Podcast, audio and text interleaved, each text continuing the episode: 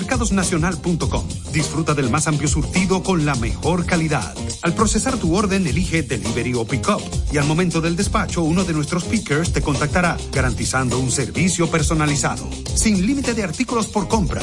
Todo lo que quieras, pídelo al Nacional. Supermercadosnacional.com. La gran diferencia. ED Live presenta Cultura Profética. Celebrando toda su trayectoria con su nueva gira internacional. 25 años sobrevolando. Cultura Profética. 18 de febrero, óvalo de la Feria Ganadera. Boletas en Huepa Tickets. Cultura Profética.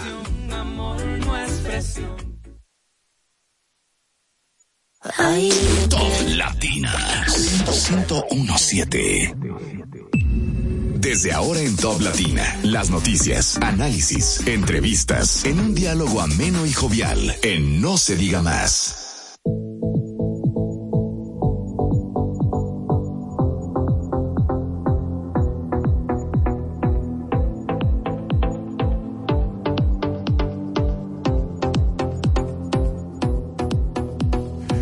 Hola, hola, muy buenos días. Siete y tres menos dos, siete y uno de la mañana. Le damos la bienvenida a No se diga más a través de Top Latina 101.7 con un excelente café en la mano, como debe ser. Un té en mi caso. Un té en tu caso. Pero uno no puede empezar el día con un té. Dicen que esos son los viejos, los viejos. Eso es como, sí. Pero bueno, vamos a dar eso lado. Soy viejo, como Quien le saluda por este lado, Alex Barrios, feliz y agradecido de poder contar con la audiencia de todos ustedes, quienes ya están abordando su vehículo para enfrentar el tapón, el primer tapón del día, pero con alegría y con buena compañía como la de No se diga más. Les recordamos además que pueden seguirnos a través de nuestras redes sociales, No se diga más radio en Instagram, No se diga más RD en Twitter, además de poder disfrutar de nuestras entrevistas a través de YouTube y de Spotify, todo lo que usted quiera, además de si quiere comunicarse con Marce, Marcelino de la Rosa, nuestro operador estrella y la voz oficial, puede hacerlo a través del 809-542-1017 y vamos a seguir dándole los buenos días a nuestra gente. ¿Qué dice Máximo Romero con té en la mano? Buenos días, buenos días. Contentísimo de poder llegar hasta sus radios para brindarle la mejor información veraz y concisa. Señor, un programa de dos horas que la gente no tiene que tener cuatro o cinco horas para tener una información, una primicia como las que hemos dado y les hemos brindado estos primeros días en este horario. Buenos días, chicas. Buenos días, Máximo. Qué alegría compartir con toda nuestra gente y, por supuesto, como dices, brindar esas primicias y a primera hora de la mañana, acompañando a toda nuestra gente a dirigirse a sus, a sus lugares de trabajo, a sus respectivas diligencias o a cualquier otro tema que tengan que manejar en esta mañana y por supuesto todos los días de lunes a viernes de 7 a 9 estamos con ustedes a través de Top Latina 1017. Karina Larcón por acá, feliz de estar con ustedes. Buenos días, gente linda, querida, que nos escuchen, no se diga más, o de algo muy feliz y contenta de conectar como cada día con todos ustedes. Hoy tenemos un programa muy, muy, muy especial. Queremos saludar a toda la gente que nos escucha. Quiero saludar a mis queridos compañeros y colegas de cabina, a nuestra querida productora Olga Almanzar.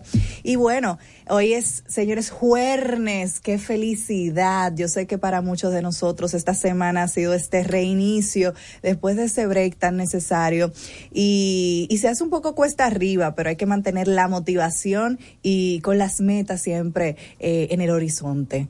Digan ustedes. Mira, hoy jueves eh, 12 de enero eh, voy a hacer una, voy a empezar con una reflexión aparte, antes de iniciar con las portadas de los periódicos. Y es que en República Dominicana, a pesar de que nosotros empezamos hoy con un buen café o un buen té y con todo el ánimo del mundo para contagiarse a nuestra audiencia, hay cosas que deben preocuparnos.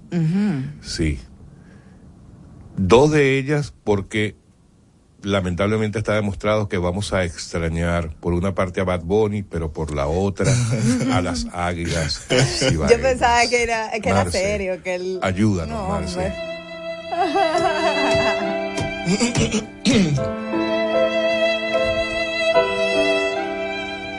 Amigos de las águilas. Nota luctuosa. Por favor, reciban de nuestra parte nuestros más sinceros sentimientos de condolencia. Pero no se apuren. El próximo mes de octubre del año 2023, ustedes podrán volver a intentar luchar contra los gloriosos Tigres del Licey y el resto de los equipos del IDOM. ¿Cuáles son las exequias ya para darle información completa? No, No, eso se lo dejo a los familiares y a los dolientes.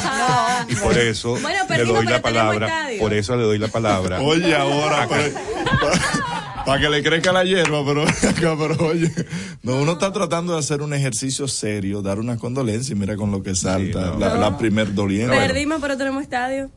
Ah, Bueno. me encanta. Amigos, no importa. No ha terminado el béisbol. Ahora todo lo contrario. Seguimos en este round robin. Los Tigres del Licey eh, a buen puerto. Se dirigen a buen puerto y seguiremos apoyando a la liga porque de aquí tendrán que salir los Tigres a representar a la República Dominicana allá en la ciudad de Caracas. Cuidado, Venezuela, para la que después que las estrellas rompieron el maleficio de los 50 años, han tenido una década de oro. Y felicitar el esfuerzo y todo el trabajo que ha venido haciendo Fernando Tatis. De verdad que sí, que las estrellas y los amigos petromacorizanos, de verdad que muchas felicidades. Llegar a la final, inclusive con, con en cierta arena movediza que se movieron al principio en la temporada regular, pero afincaron bien ahora en, en el round robin. Ahora amigos, como eh, no podemos, empezamos con alegría, pasamos a esta tristeza que tiene que ser de todas, todas temporal, eh, y ahora vamos a hacer, vamos a levantarnos el ánimo, mm, ¿verdad? Y para ello vamos a levantárnoslo tanto como ya lo tiene arriba Shakira. Y vamos, les invito a escuchar parte, vamos a escuchar por lo menos la primera parte de ese segurísimo próximo éxito de Shakira, dedicado a que ustedes no saben a quién. A que ustedes no saben a quién. ay, hombre, a de la Rúa. Lánzatelo, Marce.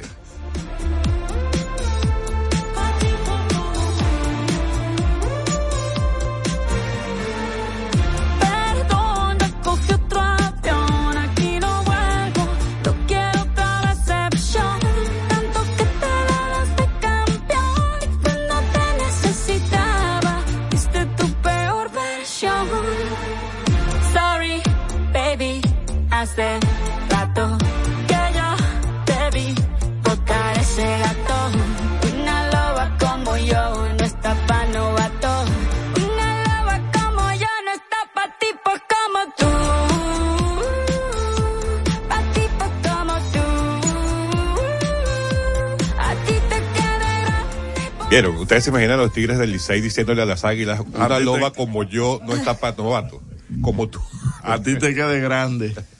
Mira, extraordinaria la letra de Shakira, a mí me encantó. Muy bueno. Escuchen la parte favorita de la nosotros, letra. la, parte favorita de la canción, cuando ella le dice, me dejaste la prensa en la Sí, puerta y la suegra de vecina, Me una dejaste cosa a la así. suegra de vecina, la prensa en la puerta y la deuda en Hacienda. Ay, ay, ay, ay, ay. Ya tú sabes.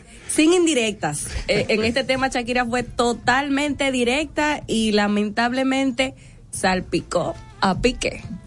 Bueno amigos, ahora sí, ¿verdad? Ya después de todo este preámbulo vamos a revisar lo que traen las portadas de los periódicos y voy a comenzar, voy a permitirme comenzar por el periódico El Día. El Día hoy trae como principal titular y con una gran fotografía al ministro de Hacienda, Jochi Vicente, quien, según las comillas del periódico, asegura que la carga de la pandemia implicó 380 mil millones para el gobierno. Esta viene siendo la principal información del día, como parte de la participación de del ministro Jochi Vicente en el tradicional almuerzo del grupo Corripio que se efectuó el día de ayer ante todos los medios de este grupo.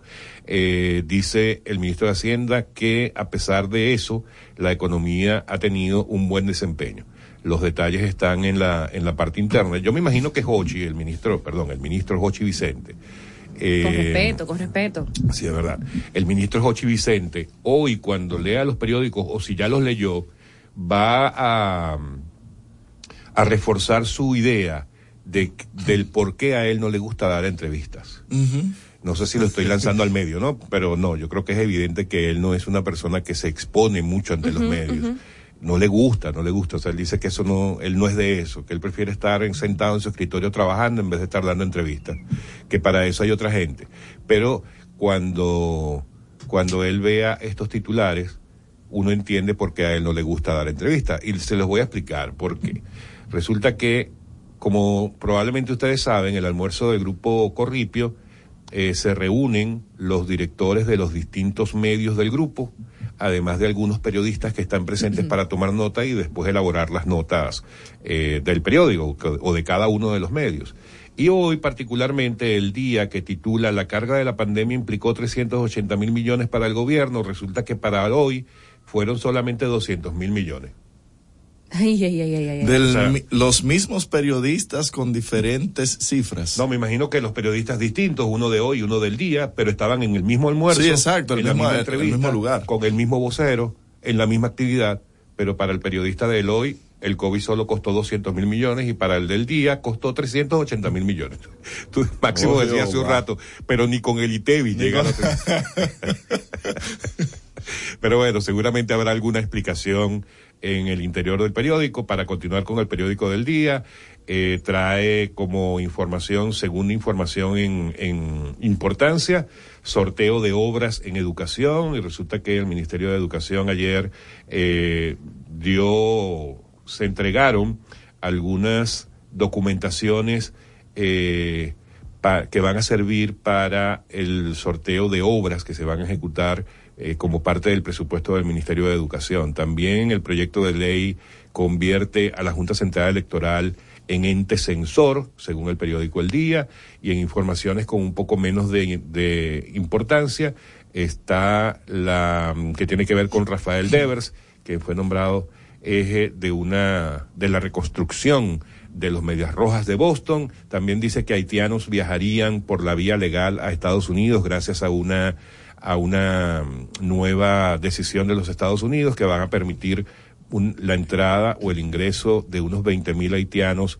eh, bajo el mismo esquema que se le dio a los venezolanos hace unos meses, que consiste en que si la persona es solicitada por una empresa, una persona o una institución eh, y cuenta con una serie de requisitos mucho más sencillos de cumplir que los tradicionales, eh, pueden contar con la documentación necesaria para viajar ah, y para trabajar en los Estados Unidos. También en lo que ellos llaman la sección sumario, proyecto de fideicomiso con cita respaldo, así como se lo- nos lo dijo ayer acá el Cau. Cau Batista. La OPRETA aumenta sueldo a los trabajadores del metro y el país registra hasta ahora 17 casos del cólera. Pasamos al periódico hoy. Diario el Libre. periódico hoy para eh, continuar con las eh, eh, ideas encontradas en la portada principal parece Jochi Vicente y con una comilla que dice que el COVID ha costado al país 200 mil millones de pesos. Ya Alex hablaba de la dicotomía que tienen estos diarios con el mismo vocero y la misma información. Estrellas y Licey a la final eliminaron a las Águilas y a los Gigantes. Se quedó el Cibao sin, sin pelota. Ay, hombre. Tenemos estadio. Si Hochi, si Hochi, no Vicente, sino Santos, Ajá. no tuviera su, su risa registrada, yo estaría en este momento y que. Sí, es verdad. Te pueden demandar. Está bien, Sí, el que gana es el que goza. Sigan disfrutando, no hay problema. Dale, Pero continúen con las noticias. Julio Brache asume presidencia de la AIRD, Asociación de Industria de la República Dominicana. A don Julio. Claro, una familia. Ya suman 17 los casos del cólera en el país. Las autoridades tratan y trabajan para evitar la expansión de la enfermedad fuera de la vecindad del río Osama. Ángel defiende la necesidad de una ley de fideicomisos públicos, con la adenda o sin la adenda. Y gobierno garantiza a ecologistas que el desarrollo turístico de Pedernales no afectará las áreas protegidas. Ya ayer hablamos en extenso de, de esto con Carlos Batista y pueden encontrar esa entrevista en nuestras plataformas, eh, en YouTube y en Spotify. Pasamos ahora con Diario Libre. Quiero aprovechar para saludar a Jorge Dargam de la Peña por un Mejor País, que está en sintonía con nosotros. Así que Pero muy bien. un Hola. abrazote, Jorge. A Luis Omar también. Así mismo. Eh, vamos a pasar con Diario Libre. Eh, como principal titular, traen acuerdo ambientalistas y gobierno blinda las zonas protegidas en Pedernales, corrigen tercera adenda a contrato de fideicomiso, dejan claro que no habrá desarrollo en la reserva natural y la Cámara de Diputados aprobó esta iniciativa en la sesión de ayer. Como fotografía principal tienen que llegó la hora de la ciudad colonial. El Ministerio de Turismo inició un plan de reconstrucción de calles y aceras de la parte norte de la ciudad colonial con una inversión de 460 millones de pesos. El proyecto, con el apoyo del Banco Interamericano de Desarrollo, inició en la calle Las Damas con el soterrado de cables. El ministro de Turismo, David Collado, expresó que llegó el momento de remozar el enclave histórico de la ciudad y sostuvo que es el inicio del proceso de rescate de todo ese importante entorno. Por otro lado, Diario Libre destaca que la ley electoral mantiene las regulaciones a publicidad y además tienen aquí que podemos conocer cuáles son algunos de los delincuentes más buscados en República Dominicana. que la UAS revisará los expedientes de maestros promovidos con títulos no legalizados, que se elevan a 17 los casos de cólera reportados por salud pública y que los fletes registran bajas y se acercan a los precios pre-pandemia. También coloca a Diario Libre que Rafael Devers oficializa su pacto de 331 millones de dólares con Boston. Sí, un tío Evers. Ay, Bueno, ay, ay. pasando al listín diario, Ernesto Burnigal Reed, el superintendente de valores, informa que tenemos fondos de inversión que pasan los 130 mil 600 millones de pesos. Eh, igualmente se destaca como titular principal más enmiendas al fideicomiso Pedernales. Los cambios a dos cláusulas fueron propuestos por el presidente Abinader. También informa eh, la, la confirmación de los casos de cólera en el país, que hasta el momento son 17. Igualmente informan que se activan los protocolos para evitar la entrada de la gripe aviar y el Hospital Homs se prepara para realizar trasplantes cadavéricos. Eso informa el listín diario. Mira, y terminamos, terminamos ya. No, este no, es el no, último. no, Vamos no. con el Caribe. Falta el Caribe Y el nuevo En Diario. el caso de, del Caribe, titula su principal noticia con declaración de Valdés Albizu, el gobernador del Banco Central, quien aseguró ayer en una reunión con la Asociación de Bancos, las restricciones monetarias frenaron la inflación. Dice el gobernador del Banco Central que en esta reunión con la cúpula de la banca comercial, que eh, parte de esas restricciones fueron las que han permitido no solamente el freno a la inflación que logró eh, con lo cual lograron llevarla a no más de 7 punto tanto, la inflación acumulada del 2022.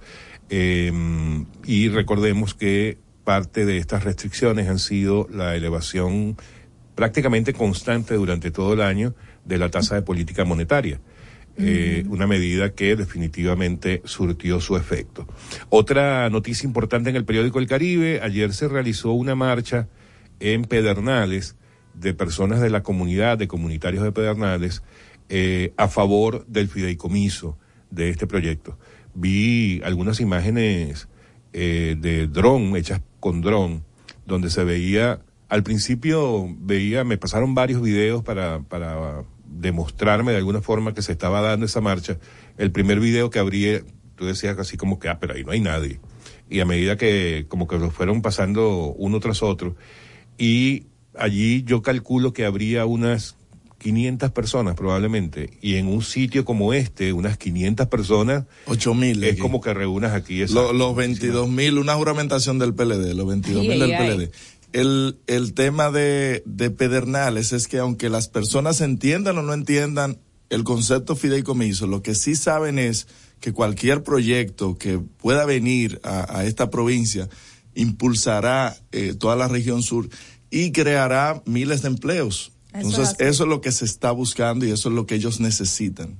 Así es. El periódico El Caribe también tu- eh, titula rápidamente, porque se nos está yendo el tiempo, comienza, Dios mío, comienza lento el andar del transporte escolar. Pero sí, Está piloto. comenzando, pero un piloto. ellos- Ellos no fueron No, a la presentación. no, no, Qué ellos- barbaridad. Yo no puedo seguir leyendo el Caribe. Vamos Dale, a pasar con el nuevo diario. El nuevo diario coloca aquí que el Banco Central y la Asociación de Bancos de la República Dominicana pasan balance al sector bancario y las perspectivas económicas para este 2023. Por otro lado, el gobierno presenta proyecto Punta Bergantín en Puerto Plata, generará más de 80 mil empleos y inaugura tercera etapa de ASUA 2 por 762.5 millones.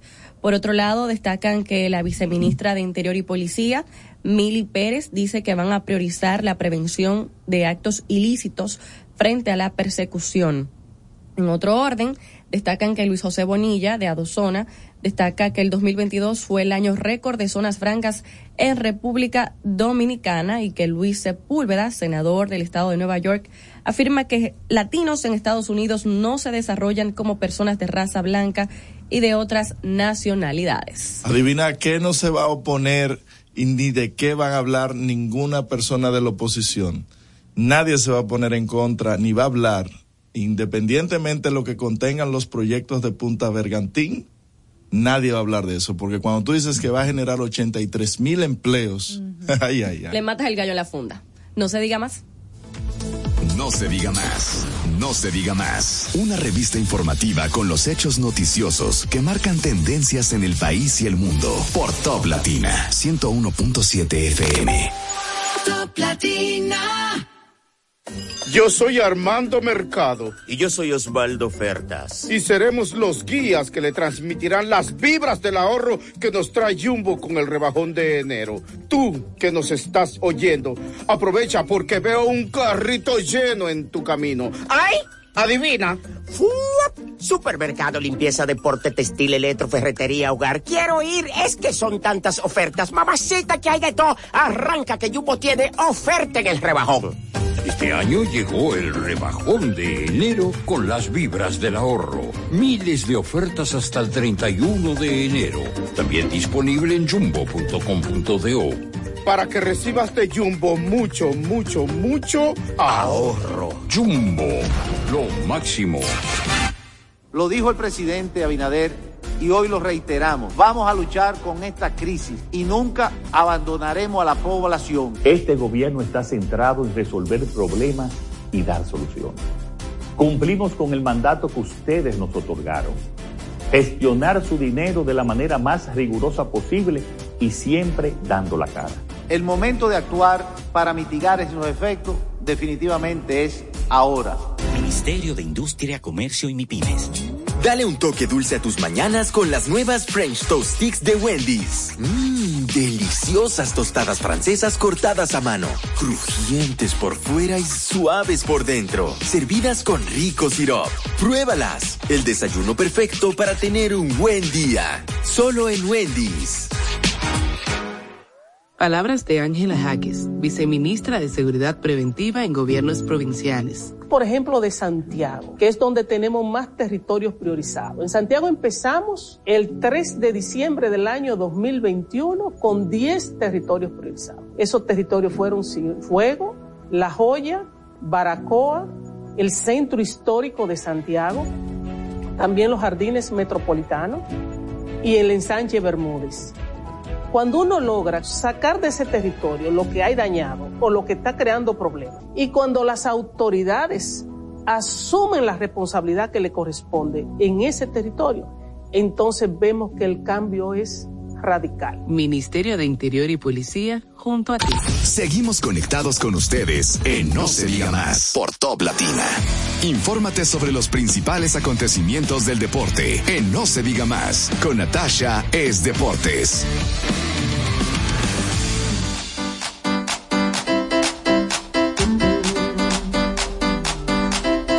Uno que quiere que me coma el tigre, que me coma el tigre, que me coma el tigre. Que quiere que me coma el tigre, que me coma el tigre, que me coma Marce, Marce, tú sabes que a Natasha no le gusta eso, Marce. Natasha. Hello. Ah, pero, pero está, fuiste temprano a la funeraria. Ay, Dios. Mi amor. pero la vida es bella. Hay que darle oportunidad a otros equipos. Diez años con, con ganadores diferentes. Los Tigres del Licey no ganan una corona desde el 2016-2017. Así me Así que hay que gusta, darle oportunidades a los demás. Yo sabía que. Alex me iba a esperar con la banda de música. Él estaba esperando esa descalificación de las Águilas Ibaeñas. Así es, Natacha, Dios mío. Esto, Gracias, esto no ha sido Natasha. fácil llegar a Lo- esta cabina Lo hoy. siento, Natasha. No, no, no, no hay problema, no hay problema, no hay problema. No hay problema. Señores, yo estoy eliminada doble porque las Águilas Ibaeñas, mi equipo desde chiquitica, allá en el Cibao profundo, y los Gigantes del Cibao, que es el equipo de mi pueblo natal, que son los Gigantes del Cibao de San Francisco de Macorís. Pero ven acá, Natacha, ya va, ya va. A mí me acaban de decir aquí en la cabina que cibaeño civilizado no es, de, no es aguilucho. Oye, oye, Natacha. ¿Y qué- Al contrario, quién diría yo. ¿Quién dijo? No, eso fue Platón que le dijo a Sócrates. Pero, pero, pero, pero versión eh, bullying y demás hierba que hay hoy en día. Natacha, Señores, vamos en materia, pero vamos en materia. Este es un Dígame. año verde. Me dice, me dice el gran amigo y, y compañero Está Claudio escuchando a la gente de la Fuerza del Miren, Pueblo. déjeme decirle algo. Eh, la, la actuación, quizás por el fanatismo de uno solamente enfocarse entre Tigres del Licey y la eliminación de las Águilas Ibaeñas, muchas personas no se percataron que los Tigres del Licey ganaron los últimos cuatro partidos y las Estrellas Orientales sus últimos cinco.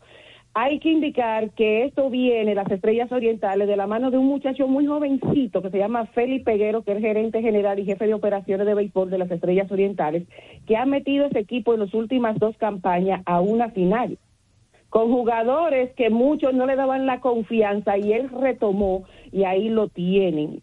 La superestrella del conjunto de las estrellas, la superfigura de las estrellas orientales es Robinson Cano que está jugando pero tiene un dirigente, Fernando Tatis, que en un momento fue desconsiderado por Maniacta, que lo sacó del equipo un año después que le dio una corona de más después de 50 años. Entonces ese equipo está muy inspirado y ese equipo tiene mucha posibilidad de ganar porque es un equipo muy compacto, tiene buen picheo, tiene el mejor relevo de la liga, que tampoco se le puede quitar mérito a los Tigres del Licey que están uno dos, esos dos conjuntos. Pero ayer era muy cuesta arriba para los equipos ibaeños subir y llegar quizá a una final. Primeramente se iban a eliminar si llegaban a ser viernes entre ellos porque había un partido eh, entre los gigantes del Cibao y, lo- y los y las águilas ibaeñas. Eso era una. Segundo, tenían que ganar tres partidos de manera consecutiva y después ganar uno de desempate, que era una cosa ilógica. Pero vamos a entrar en materia de los resultados de ayer, porque todo el mundo lo sabe ya. Los Tigres del Licey derrotaron a los Gigantes del Cibao ocho carreras por cero. Mes Roja conectó cuadrangular de dos carreras y los Gigantes cometieron siete errores a la defensa, que eso sepulta al mejor equipo de las grandes ligas.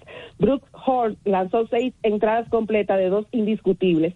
Los Tigres ganaron, como le dije anteriormente, cuatro partidos de manera consecutiva. El Licey está en su final desde el 2019-2020, que perdieron de los Toros del Este. ¿Se recuerdan cuando se jugaba todavía una serie final al mejor de nueve? El décimo campeonato consecutivo de la Lidón, de la Liga de Béisbol Profesional de la República Dominicana, va a tener un equipo diferente. En los últimos años han ganado los Toros, Águilas Ibaeñas y Gigantes del Cibao, que es el equipo actual. El último conjunto que es bicampeón de la pelota dominicana son los Leones del Escogido, y eso fue en el 2011-2012 y 2012-2013. Las estrellas orientales a base de cuadrangulares en el Estadio Cibao de Santiago eliminaron a las Águilas Ibaeñas tres carreras por dos. Los dos primeros cuadrangulares vinieron en el mismo primer episodio, uno de Germán Candelario, y el conjunto de las estrellas orientales avanzan a una serie final en su segunda temporada consecutiva. No lo hacían desde 1986, 87, 87, 88. Así que felicidades a los dos equipos que, dicho sea de paso, tienen muy buenos managers que a mí me hubiese gustado ver quizá un José Offerman o al mismo Fernando Tatis como dirigente del Clásico Mundial de Béisbol, pero amén, eso no se dio. Eh, tenemos a un señor Ronnie Linares que dice que se va a base de sabermetría, que el béisbol de las grandes ligas, una temporada regular, se juega de 162 partidos y él quiere hacer y aplicar la sabermetría en menos de 20 días. que es una cosa disparate. Pero, amén, si él es feliz con eso, hay que dejarlo. Señora, la serie final arranca mañana aquí en el Estadio Quisqueya, Juan Marichal, a partir de las 7 y 35 de la noche. En el día de hoy, la Lidón va a hacer el draft con los jugadores que deseen reforzar a los dos equipos que pasaron a la final. Entiéndase, tanto extranjeros, que son los refuerzos, como los jugadores dominicanos, hoy se ponen roster y automáticamente los equipos eligen. ¿Por qué abren los Tigres del Licey aquí en la capital? Sencillo, porque le ganaron la particular en la postemporada a las Estrellas Orientales. Se descansa el próximo lunes y de ser necesario ya se jugarían los últimos partidos de una serie pactada al mejor de siete. En el béisbol de las grandes ligas, Nelson Cruz que yo creo que le van a quitar el nombre a los padres de San Diego y le van a poner selección de República Dominicana por la cantidad de jugadores criollos que tienen. Nelson Cruz se une a Manny Machado, se une a Juan Soto y a Fernando Tatis Jr. y también así como a los cuerpos de lanzadores. Un contrato por un año, por esta temporada que arranca ahora en abril, por un millón de dólares. Nelson Cruz estuvo en dos equipos la temporada pasada entre Tampa Bay y el conjunto de los Nacionales de Washington. Hay que decir que apenas batió 2.34 con 10 cuadrangulares. De por vida tiene 459 y 1.032 carreras remorcadas. Yo creo que él va a completar su temporada número 20 para reunir esos chelitos para la pensión. Ustedes saben que hace falta. Digo yo. Señores, Rafael Devers fue presentado en el Fenway Park en el día de ayer como uno de los jugadores que han firmado contrato más jugoso dentro de esta organización, 11 años por 331 millones de dólares, es el jugador número dos en las grandes ligas que sobrepasa esta cifra. De esos 12 tenemos tres dominicanos, claro está Rafael Devers, se une a Manny Machado y también a Fernando Tatis Jr. con los jugadores que han firmado por esa cantidad. Este contrato de Rafael Devers comienza a funcionar a partir del 2024, ya que en este 2023 él evitó la agencia, eh, el arbitraje con el conjunto de Boston y firmó por 17.5 millones de dólares. Esa es la situación. Mucha gente está preocupada por el Clásico Mundial de Béisbol, pero no coman ansias. ¿Qué pasa? Las grandes ligas le da la potestad a los jugadores y a la gerencia de los equipos, en este caso eh, Nelson Cruz, que es el gerente general del equipo de la República Dominicana para el clásico, que nosotros estaremos en el grupo, en el último grupo en Miami, a partir del día 11. Todas las etapas de la República Dominicana será ahí. Estamos hablando específicamente que nosotros, particularmente yo, estaré viajando el día 10 y estaré allá hasta el 22 porque el 21 sería el partido, será mejor dicho, el partido final del Clásico Mundial de Béisbol. Ahora bien, ellos van a presentar el roster preliminar ya para la semana entrante. Tienen que presentar el roster oficial ya a inicio de febrero y para el día 8 la República Dominicana tiene partido de fogueo el 8 de febrero, el 8 de marzo, mejor dicho, tiene partido de fogueo en los campos de entrenamiento de los mellizos de Minnesota. La República Dominicana está en el grupo denominado de la muerte porque está Venezuela, Puerto Rico, Israel, que a veces dicen, ah, ese equipo no tiene nada que ver. No, señores, los equipos de Israel, Italia, normalmente Australia, Canadá, Japón, son equipos conformados por jugadores de origen de esos países que son titulares en grandes ligas. Para ponerle un caso, el dirigente de la- del Clásico Mundial de Italia de la en el 2017 fue Mike Piazza y ellos se dan el lujo de tener un Anthony Rizzo. Entonces, de ahí usted deduce cómo fue también el, el equipo de los Países Bajos que en el segundo clásico eliminó a la República Dominicana en dos partidos que todavía todo el que estuvo ahí, incluyéndome yo, eh, nos duele esa situación. Hablando de las grandes ligas, señores, aumentó la recaudación a más de 10.800 millones de dólares gracias a los derechos de televisión que fueron alternados entre la Fox, CBS y ESPN con un aumento de 1.760 millones de dólares. Esto se basa principalmente en los equipos que se metieron en la postemporada, que a muchos les gustaron, y también el formato del comodín y lo que fue la Serie Mundial, que terminó con una serie buenísima entre los Phillies de Filadelfia y el conjunto de los Astros de Houston, que finalmente ganaron los Astros. En cuanto al tenis, comienza el primer Gran Slam de la temporada el próximo 15 de enero hasta el 29, que es el abierto de Australia. Novak Djokovic estará participando. Recuerden la forma tan denigrante que lo sacaron de Australia, que no le dieron la visa para poder participar por el hecho de que no estaba vacunado. El cabeza de serie en esta oportunidad, el español Rafael Nadal, ya que su compatriota Carlos Alcaraz está lesionado y no podrá participar. En el baloncesto de la NBA, cartelera reducida en el día de ayer y definitivamente hay que darle seguimiento a los jugadores dominicanos. Rápidamente hay que decir que Minnesota eh, cayó frente a Detroit 135 a 118. El conjunto de Chicago se enfrentó a Washington. Ese partido lo ganó Washington 100 por 97. Milwaukee a los Halcones de Atlanta. Milwaukee ganó fácil 114 a 105. Milwaukee Bucks está haciendo un paseo con él es de origen africano, pero eh, nació en Grecia. Estamos hablando de Gianni Antetokounmpo, que es la figura principal que tiene el baloncesto de la NBA. Ese partido lo ganó Milwaukee 114 a 105. New Orleans se enfrentó a Boston Celtics. Boston es otro que está arrasando con el mejor récord de la NBA 125 a 114. Indiana a Nueva York. Nueva York se llevó esa victoria 119 a 117. San Antonio se enfrentó a Memphis. Memphis se llevó la victoria 135 a 129. Phoenix Sun contra el conjunto de Denver. Phoenix cayó 126 a 97 y por último el conjunto de Houston Rockets contra Sacramento. Sacramento se llevó la victoria 135 a 115.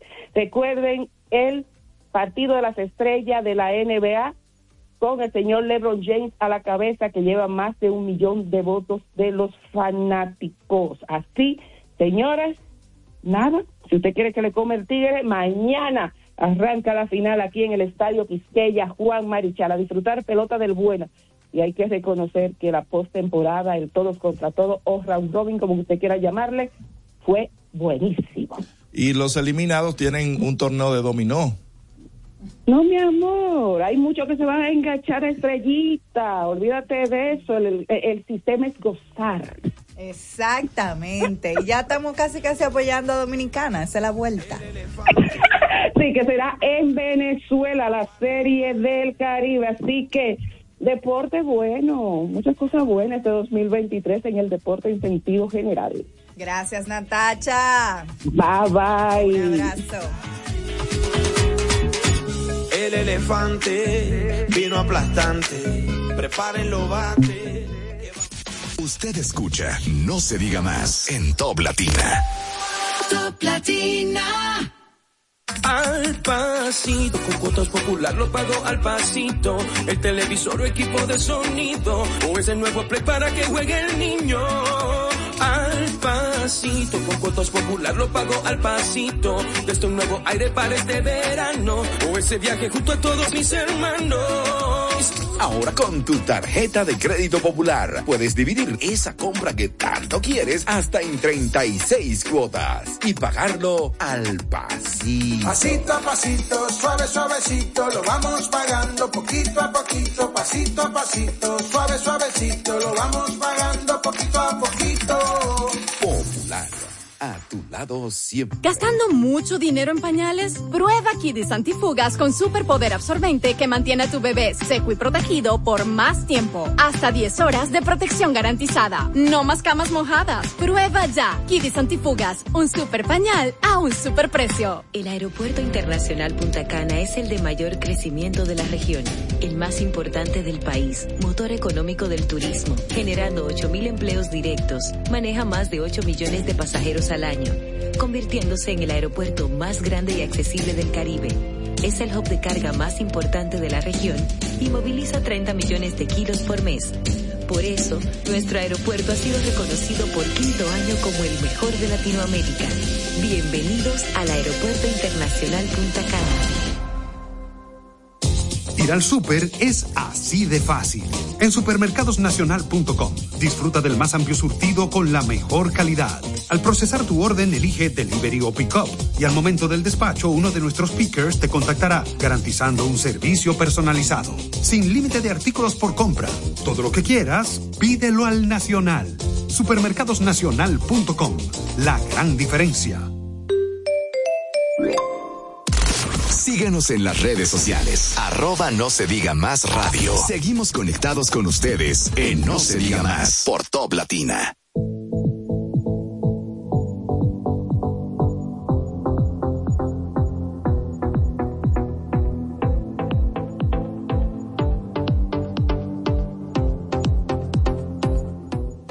Éramos mucho y parió la abuela. Activan protocolos para evitar entrada de gripe aviar.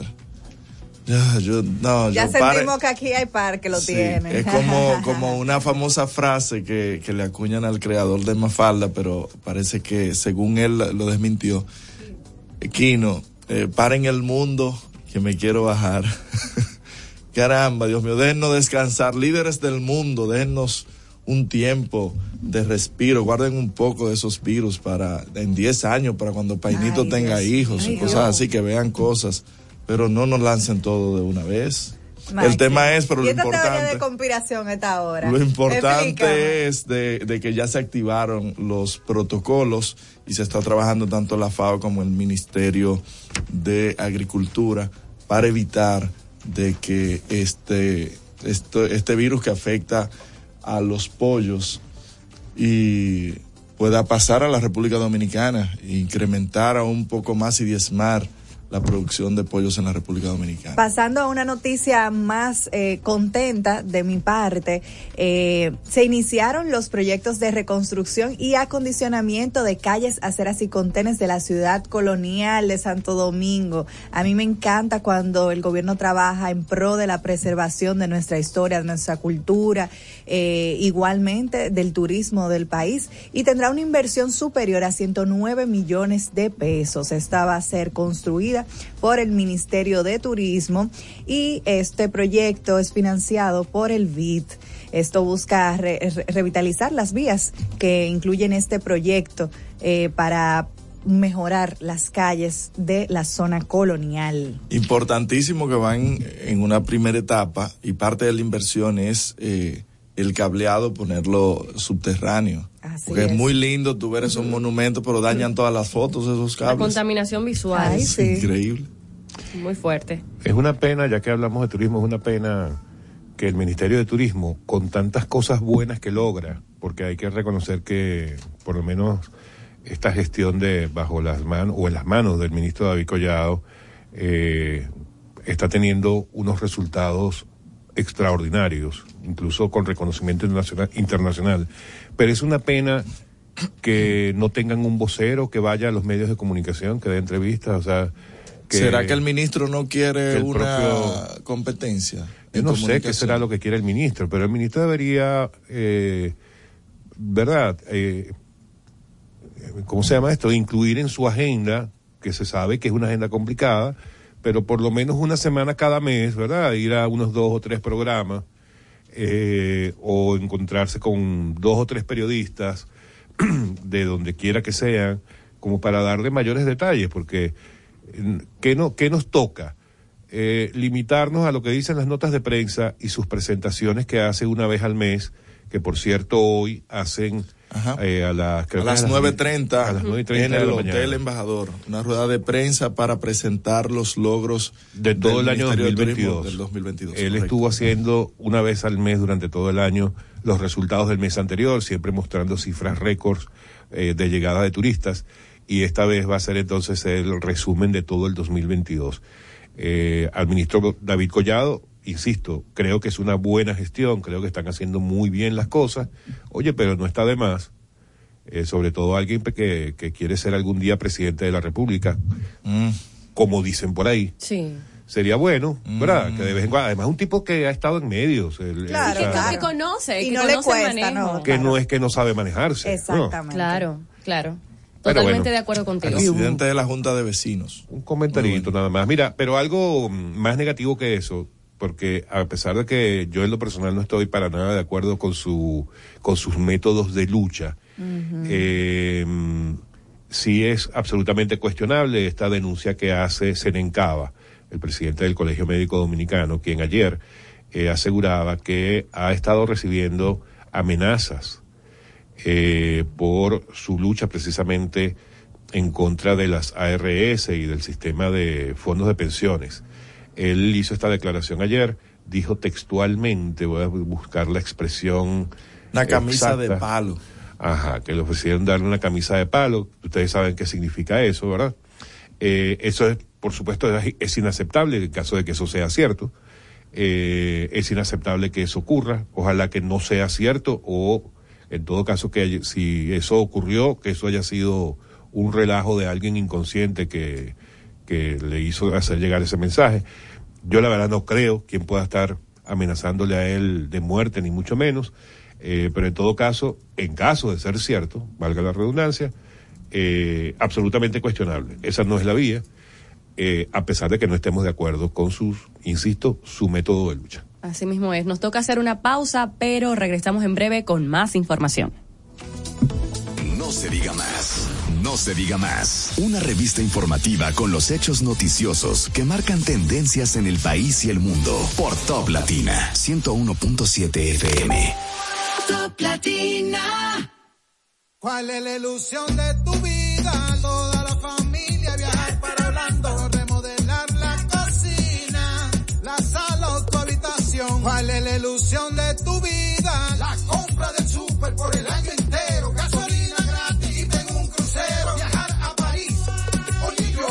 De tu vida puede ser pagar los estudios, la jipeta nueva, un apartamento, eso es lo que quiero y de comprarme a mí un carrito nuevo, esa es mi ilusión, esa es la que Por cada 500 pesos de aumento en tu cuenta de ahorro, participa en sorteos semanales. Además, en el sorteo final de un Suzuki Swift, una Volkswagen Tiguan 2023 y un apartamento de constructora Bisonó. Banco Popular, a tu lado siempre. Ir al súper es así de fácil. En supermercadosnacional.com disfruta del más amplio surtido con la mejor calidad. Al procesar tu orden, elige delivery o pick-up y al momento del despacho, uno de nuestros pickers te contactará, garantizando un servicio personalizado. Sin límite de artículos por compra. Todo lo que quieras, pídelo al Nacional. Supermercadosnacional.com. La gran diferencia. Tenemos una tierra buena, fértil, con frutos que hacen que un país pequeño se vea gigante. Esa tierra la trabajamos, porque como país tenemos una meta, producir orgullo. No hay país pequeño si sus frutos lo hacen grande. Ferquido, crece lo mejor de aquí. Patrocinador oficial de Creso, creando sueños olímpicos. El toque dulce a tus mañanas con las nuevas French Toast Sticks de Wendy's. Deliciosas tostadas francesas cortadas a mano, crujientes por fuera y suaves por dentro, servidas con rico sirop. Disponibles de lunes a viernes de 7 a 10.30 y sábados y domingos de 7 a 11 de la mañana. Pruébalas ya, el desayuno perfecto para tener un buen día. Solo en Wendy's. Comunícate con nosotros al 809-542-1017. No se diga más. Seguimos conectados con ustedes en No se diga más por Top Latina. Estamos de regreso en No se diga más y continuamos compartiendo las principales noticias de este día. Y en una nota positiva, señores, el Banco Mundial tiene una proyección importante para nuestro país y es que la República Dominicana tendrá un sólido crecimiento en el 2023. Ellos dicen que a pesar del panorama sombrío, el organismo proyecta que entre las economías más grandes del Caribe, el crecimiento de la República Dominicana promedia un sólido 4.9% en 2023 y 2024. El porcentaje es ligeramente superior al 4.6% que pronosticó la Comisión Económica para América Latina y el Caribe CEPAL a finales del año pasado. Ellos dicen que para Haití el Banco Mundial está previendo que su economía se contraiga por quinto año consecutivo en el presente año y es de esperarse con la situación de inestabilidad que están viviendo. Eso es así, la verdad es que es una noticia muy positiva para la República Dominicana estas proyecciones del Banco Mundial que nos posicionan un 4.9 y a pesar de que se proyecta esta recesión mundial, hay que destacar que la República Dominicana se prevé como una de, como la economía más importante del Caribe, señores, y, y una de las más eh, que se prevé con mayores proyecciones en comparación con Latinoamérica, eh, que el mundo entero espera una contracción de más de 1.3% eh, en la economía del mundo. Así que qué bueno que la República Dominicana en este eh, quizá panorama adverso está aprovechando las oportunidades. Y ellos te- destacan también aquí que es la primera vez en más de 80 años que se producen dos recesiones mundiales en, la misma década. Así es. Pero yo lo que tengo días esperando las declaraciones de los representantes de la Fuerza del Pueblo, porque ellos solamente desmienten o quieren tratar de desmentir y desmeritar las declaraciones que da Valdés Alviso. Sí. Pero cuando Bueno, Valdés Alviso dice que la República Mundial, ya no Dominicana... lo pueden decir pero, nada. pero eso es lo que yo digo. Sí, sí, sí. Que me he quedado esperando porque Valdés Alviso da una declaración y a los 10 minutos está o el presidente de ese partido o están los representantes tratando de desmentir y desmeritar las declaraciones de Valdés Alviso. Pero ya lo dijo el, el, el Banco Mundial, el BID. Entonces, pero hablen también ahí. Eso es Son mudos ahora, como dice la... Mira, y por eso, tú sabes que, por eso a mí me pareció tan importante la publicación que hizo el gobierno de las portadas falsas el día martes, donde mostraba todos los indicadores eh, internacionales que hacen reconocimiento al desempeño de la República Dominicana para esta fecha. ¿Cómo nos ve el mundo? ¿Cómo nos ve el mundo? Porque, oye, evidentemente el gobierno siempre va a hablar a favor, siempre va a tratar de destacar lo que ellos consideran que están haciendo bien, pero el hecho de que sea un tercero y más alguien, un organismo internacional y esos eh, tradicionales rankings que se hacen internacionalmente para calificar el desempeño de un país en cualquier área, eso es muy significativo y hay que darle un porcentaje de credibilidad. Yo debo reconocer, y confieso que a mí me sorprende que desde hace varios meses seguir viendo ese tipo de declaraciones de este tipo de organismos, de que alertan sobre una posible, eventual o casi inminente recesión económica a nivel mundial, eh, pero siempre con el, el inciso, República Dominicana crecerá un 4, un 5, un 4.5, eh, entre esos, entre esas cifras se mueve. Y me sorprende porque, oye, no es, eso no es, no es fácil. No ni- es costumbre ni tampoco es para el país. Y tener en cuenta que vale mucho para los organismos internacionales y para los inversionistas, para los fondos de inversión, la estabilidad política que, que está teniendo la, la República Dominicana. Así es, entonces bueno, hay que darle eh, mérito a ese tipo de, de indicadores. Mira, antes de pasar y darle la bienvenida a nuestro invitado, nuestro primer invitado del día de hoy, quiero comentar brevemente la actividad que se hizo el día de ayer en la que se hizo la presentación formal del plan maestro del proyecto Punta Bergantín para lo que es el lo que va a representar el relanzamiento o la segunda etapa del relanzamiento de la zona norte del país, específicamente de Puerto Plata. Es un proyecto que por lo que mostraron súper ambicioso, que representa hasta ahora habían mencionado con mucha fuerza solamente el tema de, no solamente, pero se habían enfocado mucho en el proyecto de los estudios de cine Sí. que estaría impulsando mm, Vin Diesel. Y el centro de innovación también se le dio calor. Sí, y yo me corté, no sé qué era lo que iba a decir. Quedaste de la segunda etapa.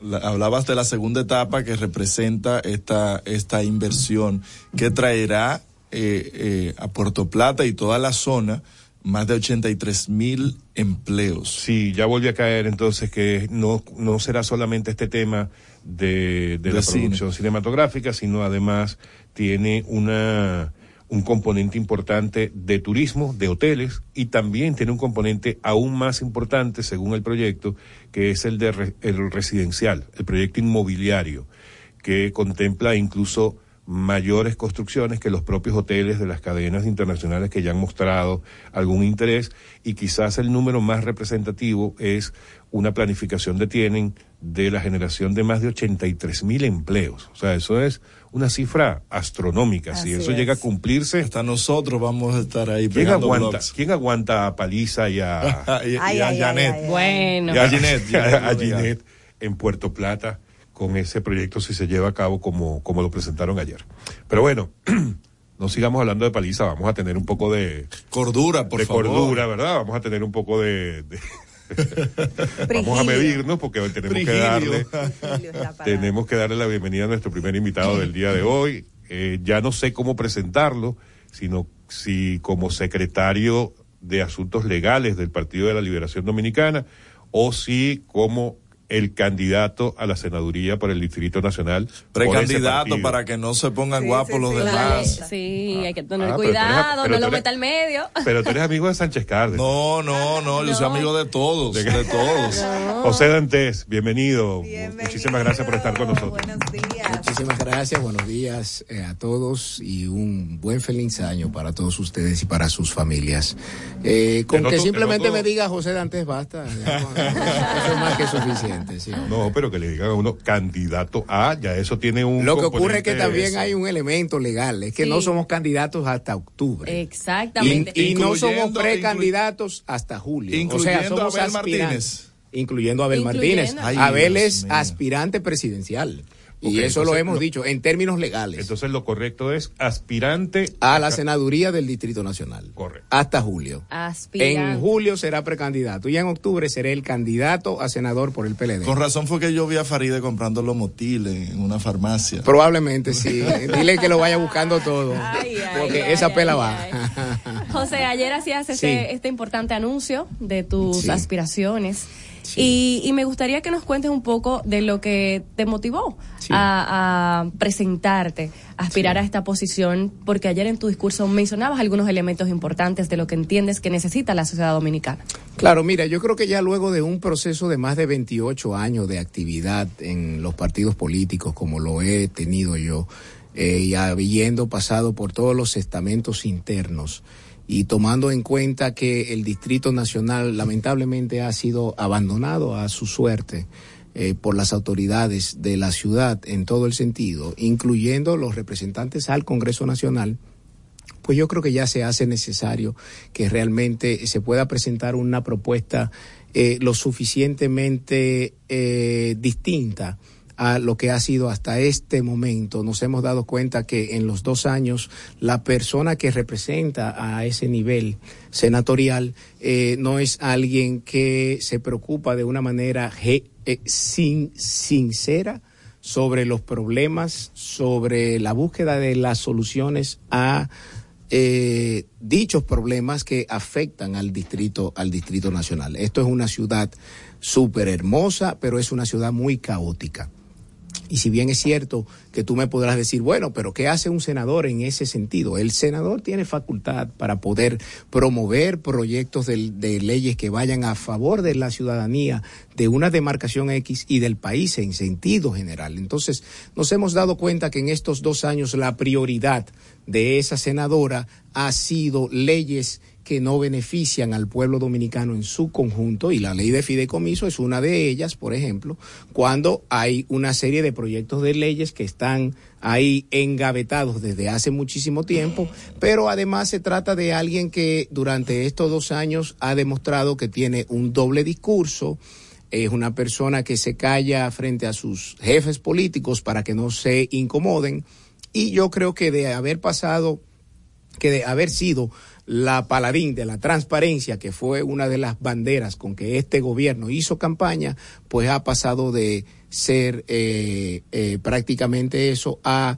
la retaguardia y a defender los intereses eh, de las minorías. Entonces creo que se hace necesario una propuesta atractiva, una propuesta innovadora, una propuesta que tome en cuenta eh, las leyes que realmente se, ne- se requieren para impactar de manera positiva en la calidad de vida de la gente, como una ley de aguas, por ejemplo, que donde todo el mundo tenga acceso a ese derecho fundamental, pero por otro lado se, se está requiriendo un código penal que tiene más de dos años engavetado por el problema de las tres causales, entre otros elementos. Pero también tenemos una situación que son los mecanismos de fiscalización y de control del gobierno central.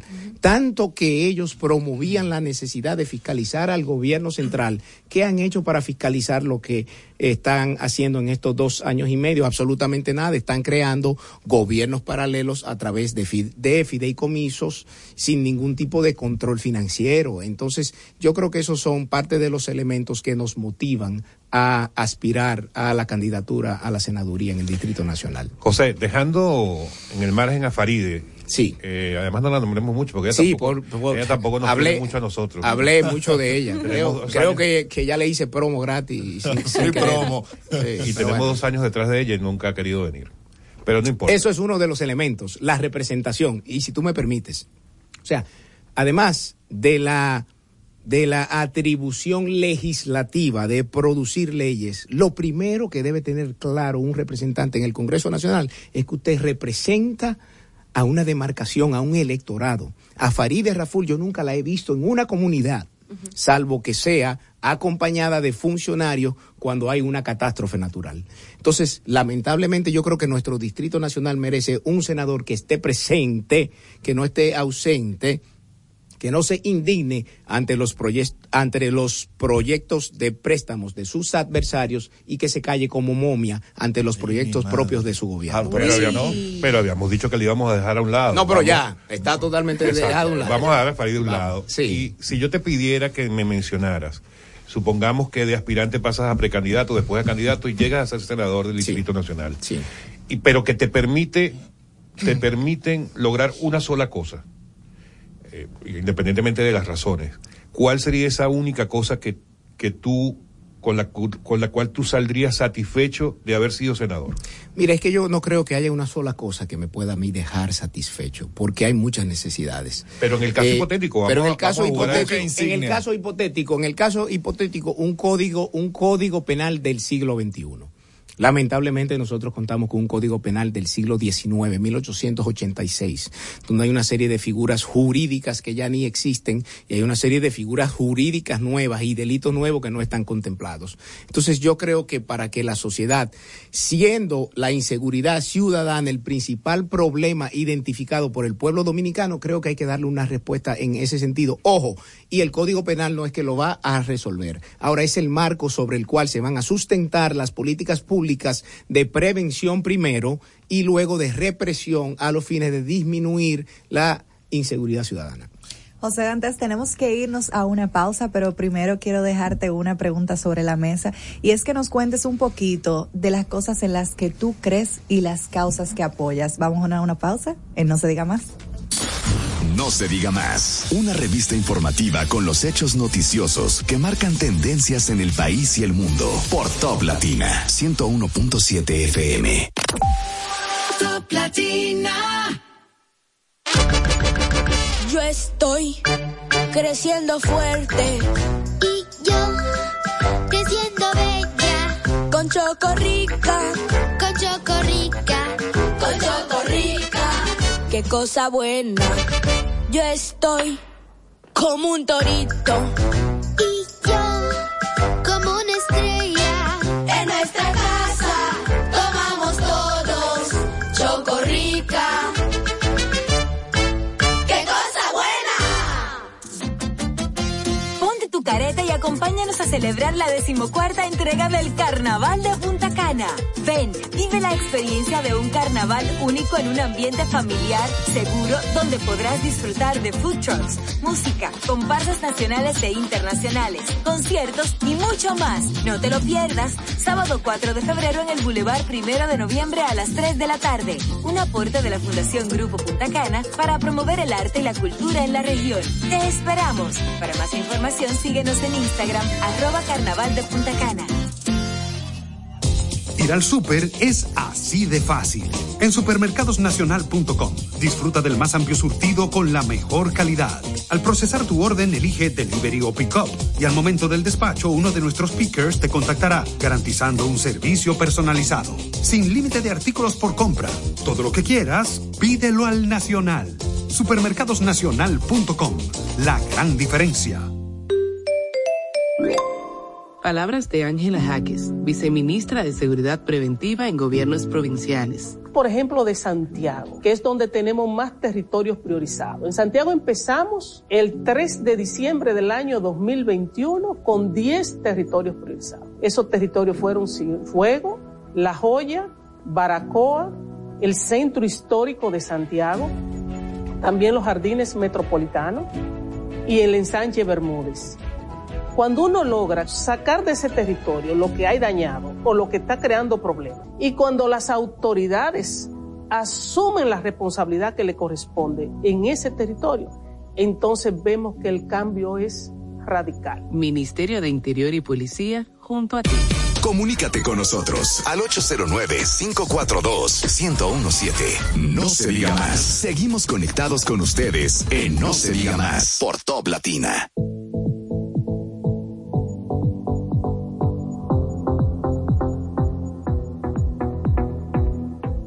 Estamos de regreso en No se diga más por Top Latina 101.7. Recuerden que pueden conectar con las eh, a través de nosotros en las redes sociales, en Instagram arroba No se diga más radio y en Twitter No se diga más RD. Estamos con José Dantes, aspirante a senador por el Distrito Nacional y dejamos una pregunta y es ¿en qué cree José Dantes y cuáles causas apoya? Mira, yo te pudiera decir que mis valores están sustentados en el cristianismo como forma de vida. Ah, hay causales. Sin embargo, eh, debo tener claro lo siguiente. Eh, mis principios y mis valores eh, son muy propios. Yo no me creo estar por encima de nadie y por vía de consecuencia entiendo que no es correcto tratar de imponer mi visión y mis principios a otras personas. Desde el punto de vista de la función pública, entiendo que el Estado debe ser laico. Eh, eso es lo que ha garantizado la, super, la supervivencia o la coexistencia del Estado eh, y las creencias religiosas. Entonces, eh, en cuanto a la actividad política como tal, yo en todo caso hago mías las causas que son de la generalidad de la gente. Ahora, las causas sociales. Entonces, en ese sentido, creo que la labor más importante de un político siempre tiene que ser escuchar, porque de la única manera que usted, a ver, ¿cómo yo veo la actividad política? La actividad política yo veo, yo la veo de, las, de, la, de la siguiente manera. Yo entiendo que un político es un intérprete de su sociedad, como un intérprete judicial. Ahora, ¿Qué tiene que hacer un intérprete judicial para poder hacer su trabajo bien? Lo primero que tiene que hacer es escuchar. Escuchar a la persona que habla en el idioma que él entiende y que lo interpreta para luego hacer la traducción al otro, ¿no?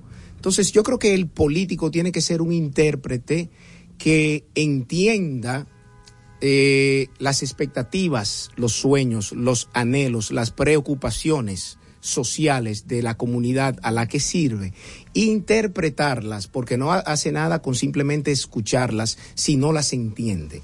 Entonces, luego de que las interpreta, eh, ya con la capacidad de interpretación, pues entonces puede estar en la capacidad de proponer eh, cómo esos sueños, anhelos y preocupaciones lo transforma desde la actividad política en las políticas públicas que vayan a dar la respuesta a esas necesidades, a esos sueños y a esos anhelos. Entonces, yo te digo sinceramente, por ejemplo, yo entiendo que una de las causas sociales que está demandando la sociedad dominicana es la protección del medio ambiente. Eso es un tema que para mí va a ser fundamental, esté yo en el Senado o me encuentre yo donde me encuentre. Pero por otro lado, otra de las causas sociales que realmente impactan al pueblo dominicano, vuelvo y digo, la inseguridad ciudadana, nosotros tenemos que trabajar, pero ya no con, parches. Y tú me podrás decir, bueno, pero ustedes, ustedes estaban 20 años y no hicieron lo suficiente, no hicieron nada. Sí, pero hoy somos otros actores los que estamos tratando de reestructurar un partido que se quiere presentar renovado a los fines de reconquistar la confianza social.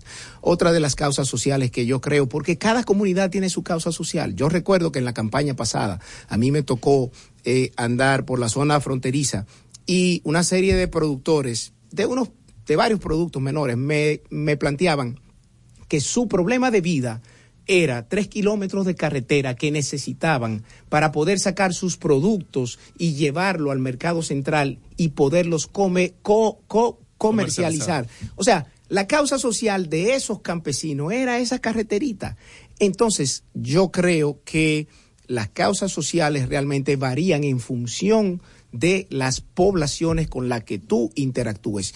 Y la finalidad de todo político debe ser tratar de buscarle la solución a eh, las, las problemáticas que tenga la ciudadanía y la sociedad en sentido general. Creo en muchas causas sociales, pero todas fun- fu- fundamentadas en mis principios del cristianismo. Hablabas- Eso no significa lo que tú dijiste ¿eh? al principio. Digo, no te puede no se le pasó, no se le pasó. Sí, porque él sabe que no se puede tirar de cabeza y de lado la, la, iglesia católica también. Tiene que jugar ahí en las dos aguas. No, no, no, no es un tema de jugar en las dos aguas, no es un tema de jugar en las dos aguas. Yo soy cristiano católico de nacimiento, criado en una fe católica muy enraizada por mi madre, que en paz descanse. Masalles. Creo, eh, sí, pero no creo en los extremismos.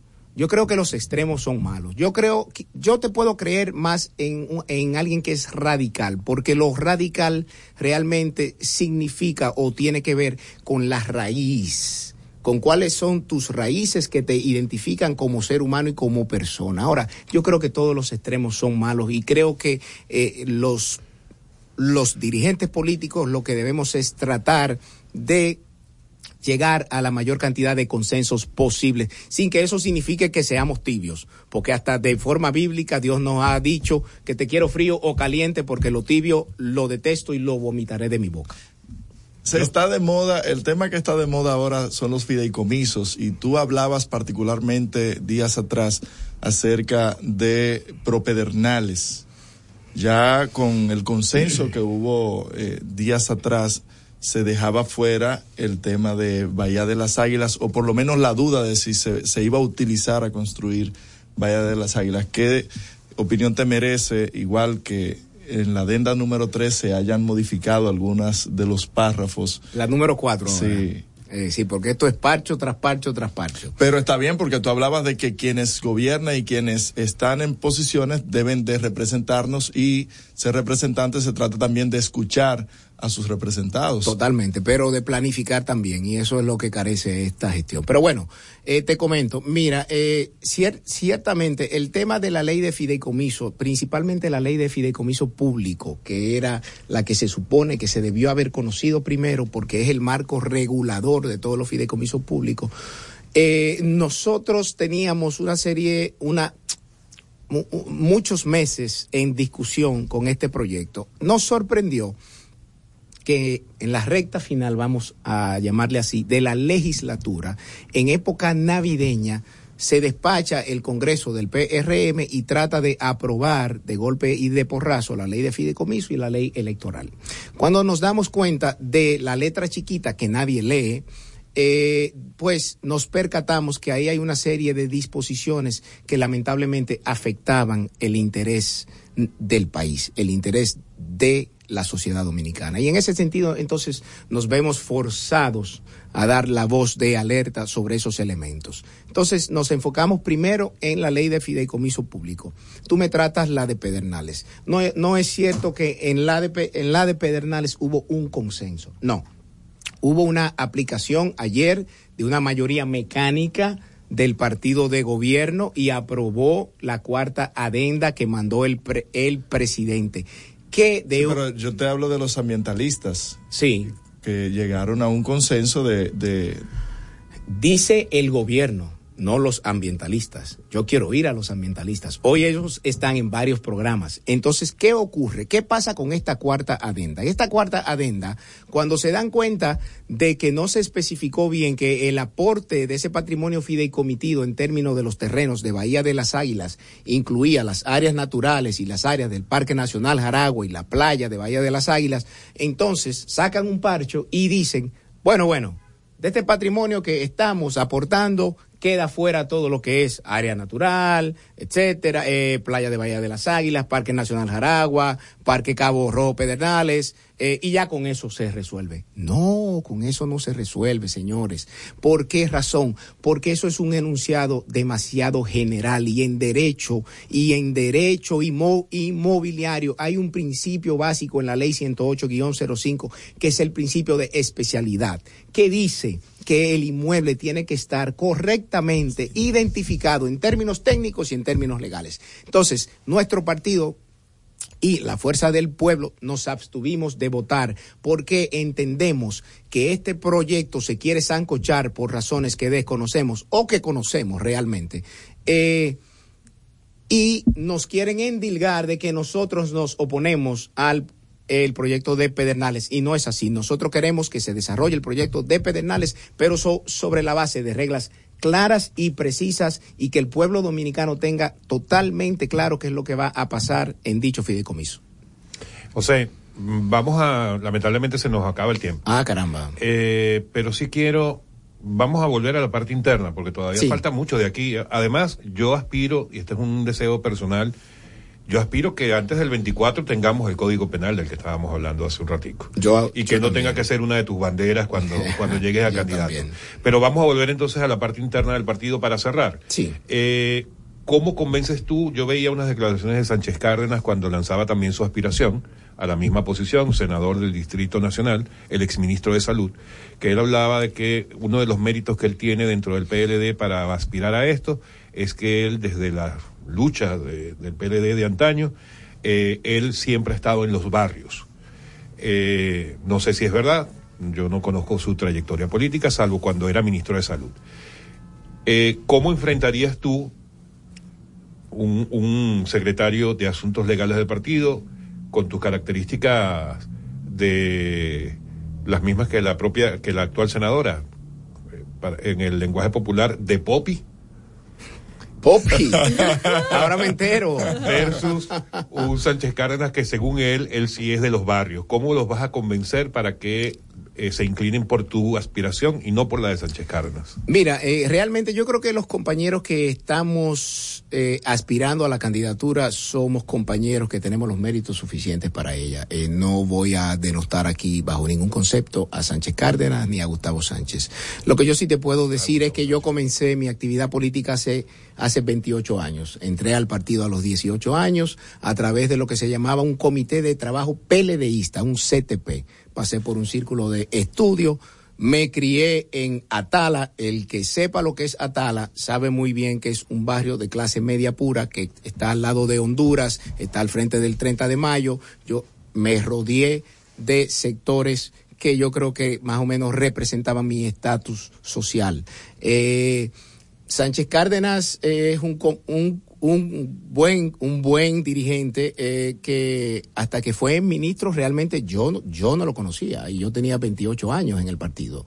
Entonces pero bueno eh, lo que sí te puedo decir es que eh, desde el 2000 para acá independientemente de todo lo que ha sido mi ascenso en el partido, que ha sido peldaño tras peldaño, eh, del 2000 para acá, si tú preguntas internamente en el partido, ¿quiénes son las figuras que de agosto del 20 hasta la fecha han dado la cara por este partido, te van a decir, entre otros, José Dantes Díaz. Y yo creo que tengo una propuesta atractiva que compite con lo que pudiera presentar Farideh Raful y quien sea que vaya por la fuerza del pueblo, ya sea Omar Fernández, Rafael Paz o Tobías Crespo o quien ellos quieran llevar. Esa pelea va a estar buena. Va a estar buena. De todas, Sí. todas. Todos esos nombres son Y interesantes. son jóvenes, propuestas nuevas, o sea que... Somos, somos jóvenes al, a algunos. Tú sabes que creo que Sánchez Cárdenas y que Gustavo pero Sánchez no. ¿eh? acuérdate Pero- que la edad, Pero la edad acá. no tiene que ver, son Ah, las bueno, ideas. acá, Cuidado, cuidado, que- vale, no te me, no te me. Yo creo que vamos a tener que repensar eso, porque nosotros siempre decimos dirigentes jóvenes, valiosos, como Juan Ariel Jiménez, José Dantes, pero lo de los 28 años no. Eso es lo que te digo. Lo que ocurre es que lamentablemente en la actividad política, en la actividad política, el tú tener 20, 30 años, te ven como un niño. O sea, nos, nos ven como los niños del comité político, pero tenemos 30 años en el partido. ¿Por qué? Porque lamentablemente la cultura política estaba acostumbrada a los caudillos de 75, 80, 85 años y eso debe cambiar. La nueva política debe ser totalmente distinta. Nuevas ideas y caras frescas. Nosotros los jóvenes al poder. Ajá. Los Ah, jóvenes mira, sobre nos todo. relajaron. Muy bien. Los gracias, José. Dantes, por Muchísimas acompañarnos. gracias, y bueno, suerte en Gracias, esas Karina. aspiraciones. Gracias, doctora. Gracias, Máximo. Ha sido, amigos, José Dantes, eh, secretario de Asuntos Legales del PLD y ahora aspirante a la senaduría por el Distrito Nacional en No se diga más. Al regreso, más información en No se diga más. Al pasito, con cuotas popular lo pago al pasito. El televisor o equipo de sonido, o ese nuevo play para que juegue el niño. Al pasito, con cuotas popular lo pago al pasito. Desde un nuevo aire para este verano, o ese viaje junto a todos mis hermanos. Ahora con tu tarjeta de crédito popular puedes dividir esa compra que tanto quieres hasta en 36 cuotas y pagarlo al pasito. Pasito a pasito, suave, suavecito, lo vamos pagando poquito a poquito, pasito a pasito, suave, suavecito, lo vamos pagando poquito a poquito. A tu lado siempre. Aló, viejo, ya nos vamos. ¿Renovaste tu marbete? Eh. Bueno. Te quedaste. Renueva tu Marbete 2022-2023 a partir del 18 de octubre 2022 desde nuestra página web de gii.gov.do o en cualquiera de las entidades financieras autorizadas. Compra tu marbete y móntate en la ruta. Dirección General de Impuestos Internos, cercana y transparente. Yo soy Armando Mercado Y yo soy Osvaldo Fertas. y seremos los guías que le transmitirán las vibras del ahorro que nos trae Jumbo con el rebajón de enero. Tú que nos estás oyendo, aprovecha porque veo un carrito lleno en tu camino. ¡Ay! Adivina. ¡Fuap! Supermercado, limpieza, deporte, textil, electro, ferretería, hogar. Quiero ir. Es que son tantas ofertas. Mamacita, que hay de todo. Arranca que Jumbo tiene oferta en el rebajón. Este año llegó el rebajón de enero con las vibras del ahorro. Miles de ofertas hasta el 31 de enero. También disponible en jumbo.com.do. Para que recibas de Jumbo mucho, mucho, mucho ahorro. Jumbo, lo máximo.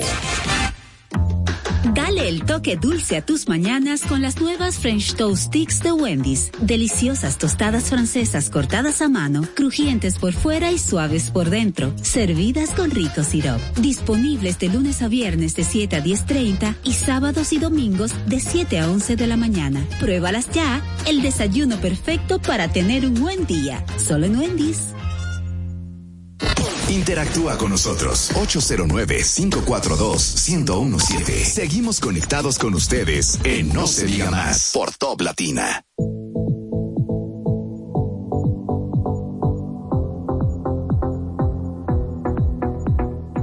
Amigos de vuelta en No se diga más a través de Top Latina 101.7. Súbale el volumen a su a su radio, a su teléfono, a su computadora, o donde esté escuchando No se diga más, porque vamos a darle la bienvenida a nuestro segundo invitado del día de hoy. No es nada más y nada menos que el ministro de Economía, Planificación y Desarrollo, Pavel Isa. Ministro. Gracias.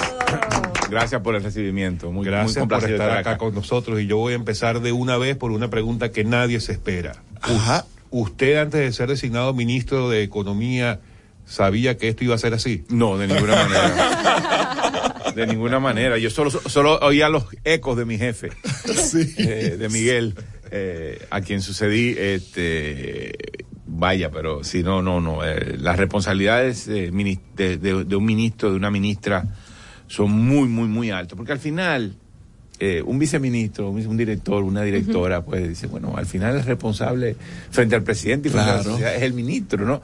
Yo empujo, hago, me esfuerzo, me siento responsable, pero al final, al final, yo sé que eh, el, el jefe es el, El que da la cara. el que da la cara. Y ahora no, ya cuando uno, cuando uno que tiene que dar la cara frente al presidente y frente a la sociedad, mucho Claro, más claramente. Entonces, la presión es mucho mayor. A ver, en un país donde hay tantas carencias, ¿qué tan difícil es planificar y cómo escoger entre qué acciones impulsar eh, primero y dejar las otras un poquito más ralentizarse. Muy es una pregunta muy, muy, muy interesante. Eh, efectivamente, eh, pri- primero, eh, hay que desarrollar una cultura de la planificación que no tenemos en el Estado Dominicano. Tenemos los instrumentos.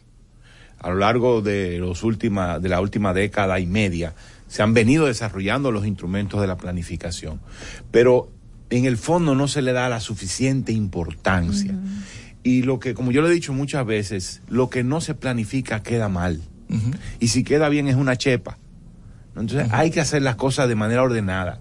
Un plan no significa una camisa de fuerza, una, una- una- algo rígido, sino que significa una ruta por donde hay que caminar. Y esa ruta tiene que considerar la posibilidad de que eh, tengas que modificar eh, el, el trayecto porque eh, haya contingencias a las cuales enfrentar. Pero tú necesitas un, un proceso, un camino.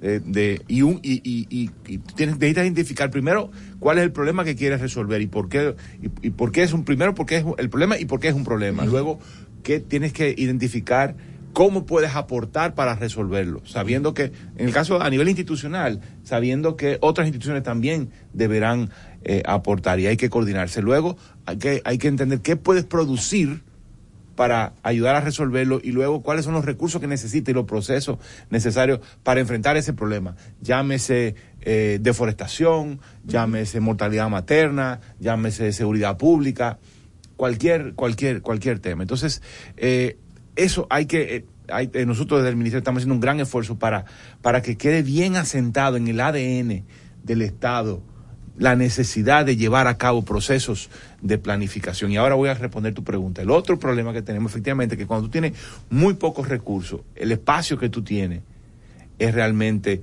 reducido. Y si tenemos un- una presión tributaria del 14%, eso significa, del 15%, eso significa que de todo lo que produce la economía, el Estado a través de los impuestos y de los impuestos captura solo el 15% para proveer todos los bienes públicos necesarios para producir el- ese producto in- interno bruto.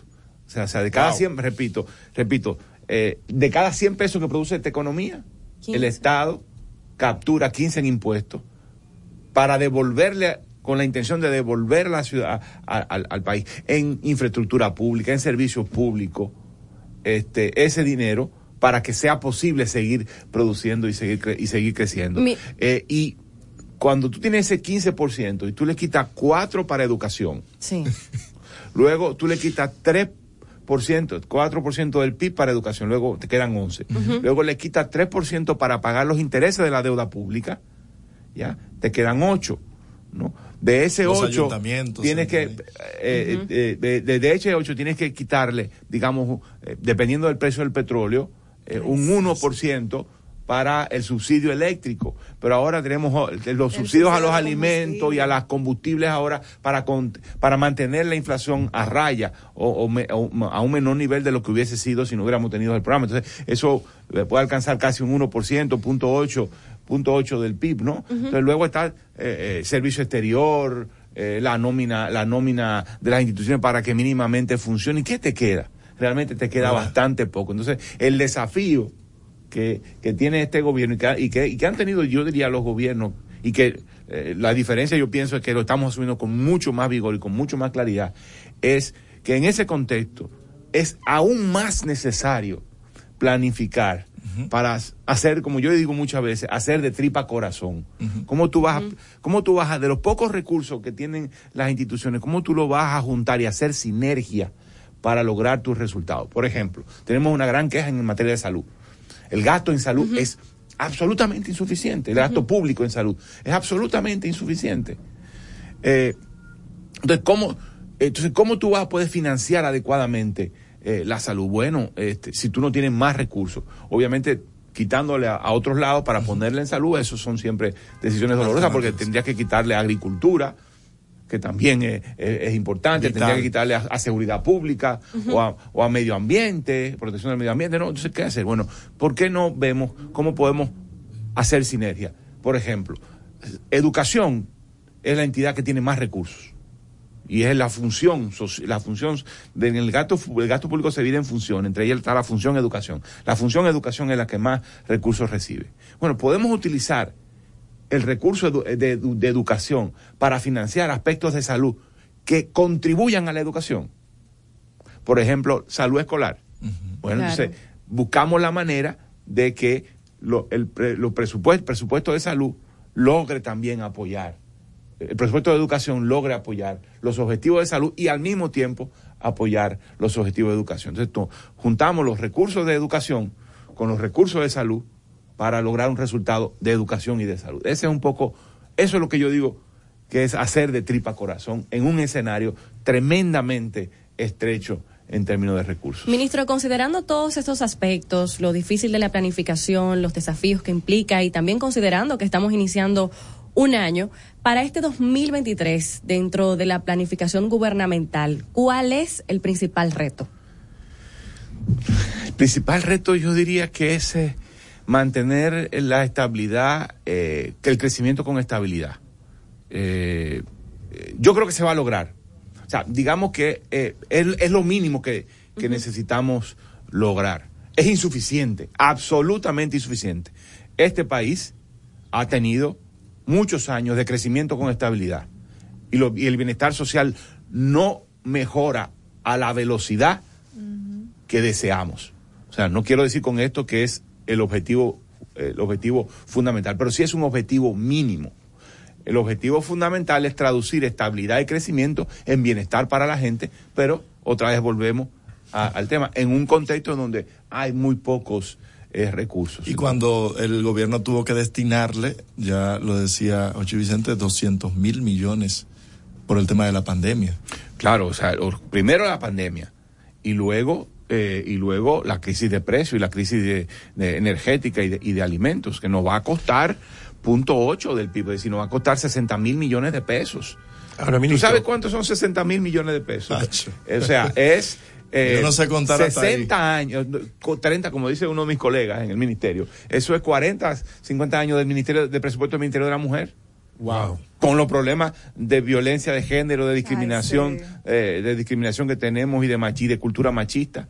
Los 40, 60, feminicidios. 60 años o 100 años del, del, del, del- del presupuesto del Ministerio de la Juventud, ya, en- con, con- con los desafíos que tenemos con la población juvenil, los ninis y demás, por ejemplo. de- Entonces, eh, Ahora, ministro, a pesar de todos esos desafíos, esos retos que se han estado presentando en estos dos, casi tres años de gestión de ustedes, eh, se mantiene, y lo dicen los organismos internacionales, se mantienen unas cifras eh, muy respetables. respetable, muy buenas, sí. sí. Ahora, si esto no hubiera, si no hubiera pasado nada de esto, si no se hubieran tenido que destinar esos 380 mil millones de pesos que mencionaba el ministro Vicente eh, por COVID y subsidios, eh, ¿qué otra cosa, o sea, en qué punto estaríamos aho- ahora mismo? ¿Qué se hubiera podido hacer que no se ha hecho?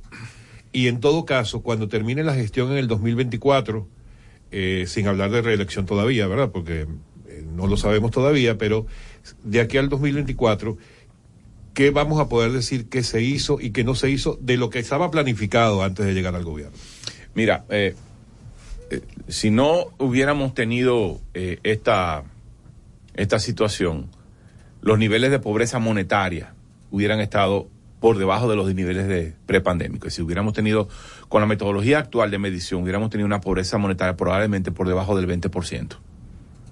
Ahora Wow. mismo está en 22, probablemente estuviéramos en 19% de la población con ingresos de pobreza monetaria. No significa que eso, que usted tener un ingreso que lo califique como no pobre monetario es que usted dejó de ser pobre. Porque también tiene que ver con las condiciones en que usted vive, el hogar, Sí. eh, el entorno, la calidad de la vivienda. Pero a nivel de ingreso, digamos, el porcentaje de la población que hubiera tenido un ingreso insuficiente para adquirir una canasta de bienes y servicios y de alimentos y de otro tipo para llevar una vida digna hubiese estado por debajo eh, del 20% según la, la, metodología que estamos manejando de medición de pobreza que estamos manejando en este momento. O sea, hubiéramos tenido avances significativos en esa materia de pobreza monetaria, bienestar, eh, de la- el poder de compra de los ingresos. Lo otro es que yo pienso que hubiéramos avanzado bastante más rápidamente en los temas de agua potable.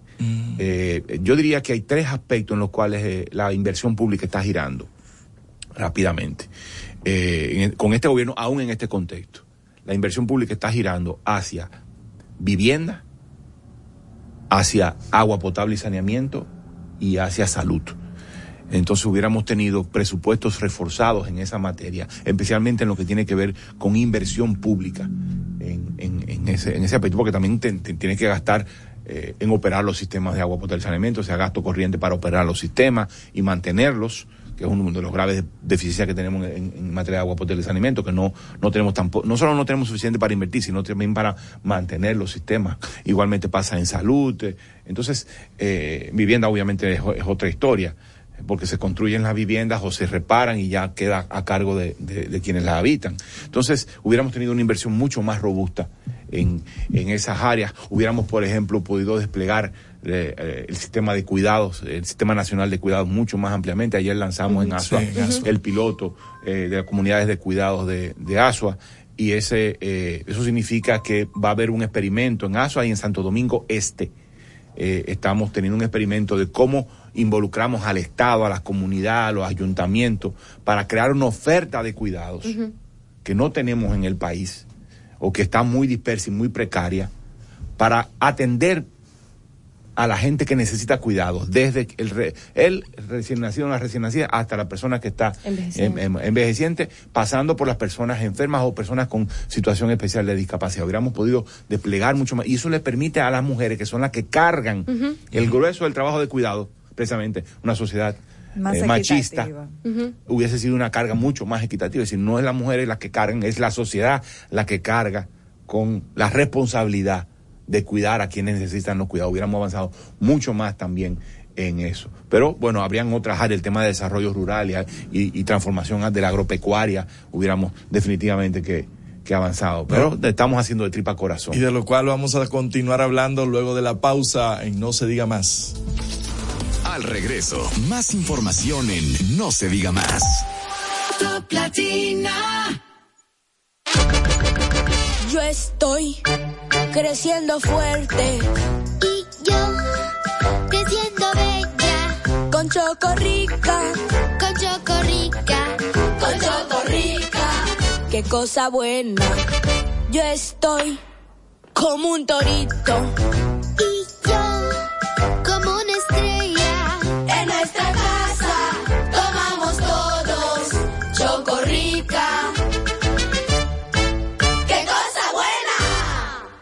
Aeropuerto Internacional Punta Cana es el de mayor crecimiento de la región, el más importante del país, motor económico del turismo, generando 8.000 empleos directos, maneja más de 8 millones de pasajeros al año, convirtiéndose en el aeropuerto más grande y accesible del Caribe.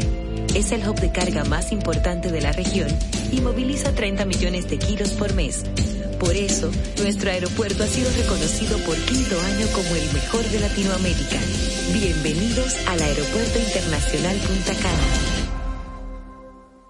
Yo soy Armando Mercado. Y yo soy Osvaldo Fertas. Y seremos los guías que le transmitirán las vibras del ahorro que nos trae Jumbo con el rebajón de enero. Tú que nos estás oyendo, aprovecha porque veo un carrito lleno en tu camino. ¡Ay!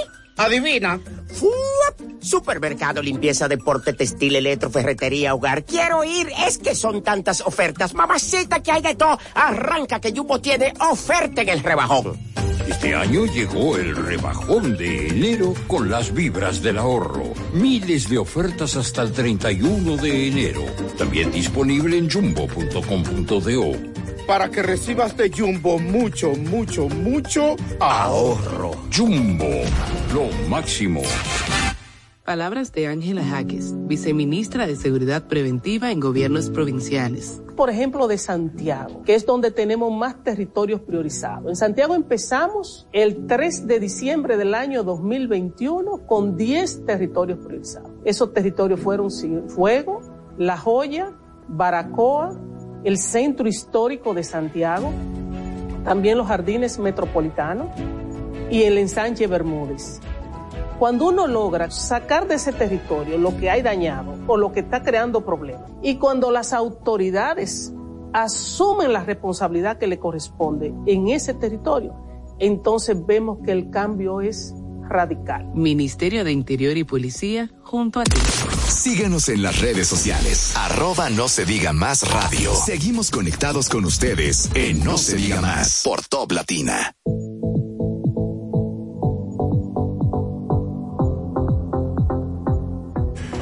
Amigos, estamos de vuelta en No se diga más a través de Top Latina 101.7 y continuamos nuestra conversación con el ministro de Economía, Planificación y Desarrollo, Pavel Isa, con quien tenemos aproximadamente unos 45 temas. Vamos por el tercero. Pero lamentablemente el tiempo es demasiado limitado. Y quiero, eh, ministro, eh, hablarle de un tema que ocurrió recientemente o que toda la población estuvo muy interesada en ese tema en particular hace un hasta hace menos de un mes, que fue el Censo Nacional de Población y Vivienda. Eh, el censo muy atacado por algunos grupos, eh, pero en todo caso se llegó a cumplir eh, con toda la fase de, empadronamiento y ahora a la espera de que a lo, largo del 2023 se empiecen a ofrecer los resultados de, esta, de este censo. Cuéntenos, desde el punto de vista del Ministerio de Economía, instancia a la que de alguna manera pertenece la ONE, la Oficina Nacional de Estadística. Eh, ¿Cómo vieron ustedes o cómo ven ustedes el desempeño del censo? Mira, el, censo, el décimo censo nacional de población y vivienda fue un censo sumamente exitoso. A pesar de algunos ruidos, que si, que si los empadrones no le pagaban, que si esto, que lo otro. Miren, el censo va a, va a terminar teniendo una cobertura sumamente alta. El éxito de un censo se mide por la cobertura que logra. Y la cobertura que hemos logrado en censos pasados ha sido muy baja y por lo tanto eh, la calidad del censo se cataloga como, como pobre cuando no alcanza ciertos eh, niveles. Y en este caso nosotros creemos que vamos a lograr una cobertura muy alta, por encima del 95%. Nunca un censo logra un 100%, un 100 de cobertura, sino que, eh, digamos, se aspira a que sea lo más alta posible.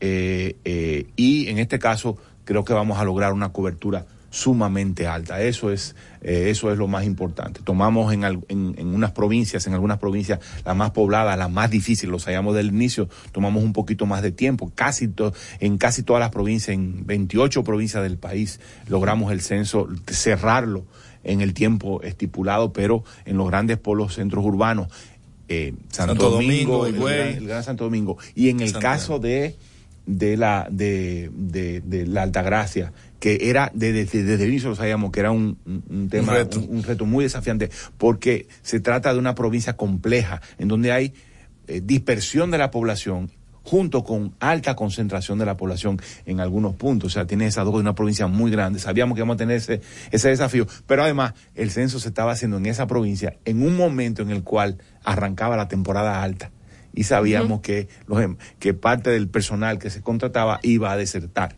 Eh, como efectivamente sucedió porque buscan un trabajo, digamos, más estable y no un trabajo, digamos, temporal. Entonces, eh, estamos muy contentos con los resultados, con, con, con, el resultado del proceso eh, de trabajo. Este, a los empadronadores se le pagó y se le pagó se le pagó bien. Lo que pasa también que como hubo rotación, como hubo deserción de personal, o sea, empezar el proceso de cero para reclutar y luego eh, pagar, en algunos casos se tardó, pero se le pagó a todo el mundo antes del 31 de, de diciembre al, al 99.99% de todos los empadronadores, donde hubo un poquito más de problemas, eh, por, por, las razones que también eh, se le fue comunicado desde el inicio, eran con los jefes de polígono, con los supervisores y los jefes de polígono, eh, eh, que, y, y, cargados municipales y ese tipo de cosas, porque son, esos son empleados públicos. O sea, se le considera empleado público porque superan los tres meses de trabajo. Entonces ya tienes que entrarte en la burocracia del Estado. Y todo el ruido, el ruido que ustedes oyeron que no le pagaban, no eran a los empadronadores. Los empadronadores se le pagó a todo el mundo. Y precisamente porque se le pagó a todo el mundo, fue que el censo fue exitoso. El censo pasado tuvo problemas de cobertura porque no le pagaban los viáticos porque hubo problemas de recursos y hubo problemas eh, de, de, gestión del proceso eh, de pago y eso hizo que hubo, hubiera alta deserción eh, de, los empadronadores. En este caso no hubo eso y por eso lo completamos. Repito, donde donde donde ha tardado más, donde tardó más fue en los en los encargados, en los jefes, porque se le contrataba por tres meses y ya inmediatamente tú le contratas por tres, cuatro meses, ya inmediatamente entra en una categoría diferente no, no lo paga de caja chica, por decirlo así. Y entonces tiene que entrar con todo el proceso que si el MAP, el, El MAP. Ministerio de Administración Pública, la Contraloría General de la República, la Tesorería Nacional, o sea, realmente el proceso más complejo. Entonces, ese, esa es población, pero ya el censo estaba acabado, Sí. ya lo habíamos completado. Y se le dijo a ellos del inicio, miren señores, esto va a tardar un poquito más porque ustedes no son como los empadronadores, que lo pagamos de caja chica, ustedes son casi que empleados públicos. Y eso se lleva a su proceso. Aquí quienes han trabajado en la administración pública, cuando entra el Estado, ¿cuándo le ven a pagar la primera vez? Como tres meses después. Exactamente, lo mismo pasó. Ujú. Es- es- eso pasa, eso es así. ¿no? Sí. Este, es parte del mismo proceso. Del mismo proceso. Y es, y es difícil, o sea, yo no digo que, yo entiendo perfectamente eh, esas quejas que se dieron, pero el censo fue realmente eh, muy exitoso. No esperemos cobertura de 100% y vamos a tener resultados. Bueno, primero, con respecto a la cobertura, se tiene que hacer una encuesta ahora para medir la cobertura. Ok. Es decir, después que tú haces el censo, entonces, te lanzas a hacer una encuesta para ver a qué, eh, para medir eh, el porcentaje de la población que fue empadronada en el censo. Entonces eso lo vamos a hacer en este trimestre y vamos a tener los primeros resultados ahora, en, en, en marzo. Vamos a tener resultados generales. En censos anteriores, los resultados estaban en dos años. Sí. Ahora vamos a tener los resultados globales en marzo. ¿Cuál- ¿Qué significa resultados globales? Total de la población, número total de viviendas por provincia y por sexo, al menos eso. Y ya vamos a tener mucha más, mucho más claridad. Obviamente, información más detallada de eso va a requerir un trabajo de procesamiento Claro. mucho más largo que va a tomar al menos todo 2023. Ya Vinicito Castillo debe estar tranquilo, ya, ya puede descansar. Karina. Ministro, me gustaría que pasemos a la frontera. Yo quisiera, yo quisiera Antes decir de algo al respecto. Respecto a esa campaña malsana, la ciudadanía se levantó y le dio una lección a esa gente. Esto es un tema de país, esto es un tema de compromiso, necesitamos datos, sin datos no podemos tener buenas políticas, la gente lo entendió perfectamente y derrotó eh, ese tipo de, de campañas eh, eh, absurdas. Sí, la gente entendió totalmente que es una necesidad para generar lo que necesitamos, las políticas públicas Sí, yo- que ahora mismo necesitamos. Yo creo que la clave del éxito del censo fue la actitud de la gente. Sí. Y yo creo que eso habla muy De bien estaba positiva. de la eso habla muy bien de la de la de la calidad de la ciudadanía que se ha podido venir eh, construyendo. Todavía nos queda mucho por delante, pero pero eso me parece que es un reflejo de un proceso que se ha venido construyendo. Ministro, quiero que pasemos a la frontera. Hablemos de planificación, desarrollo en la zona fronteriza de nuestro país. Uno de los principales problemas son los asentamientos humanos eh, de manera irregular en zonas de riesgo, entre otras cosas. Pero, ¿qué, qué vamos a hacer al respecto? Eh, desde el principio de, de- de- de la gestión eh, eh, de, de este gobierno eh, y, y desde el ministerio priorizamos la zona fronteriza. El programa de gobierno eh, con que el PRM y el presidente Abinadera ganaron las elecciones hablaba del, objetivo de lograr cohesión social y territorial. Y eso, ese plan, programa de gobierno, se convirtió en plan de Estado a través del Plan Nacional Plurianual del Sector Público, que es el plan de cuatro años.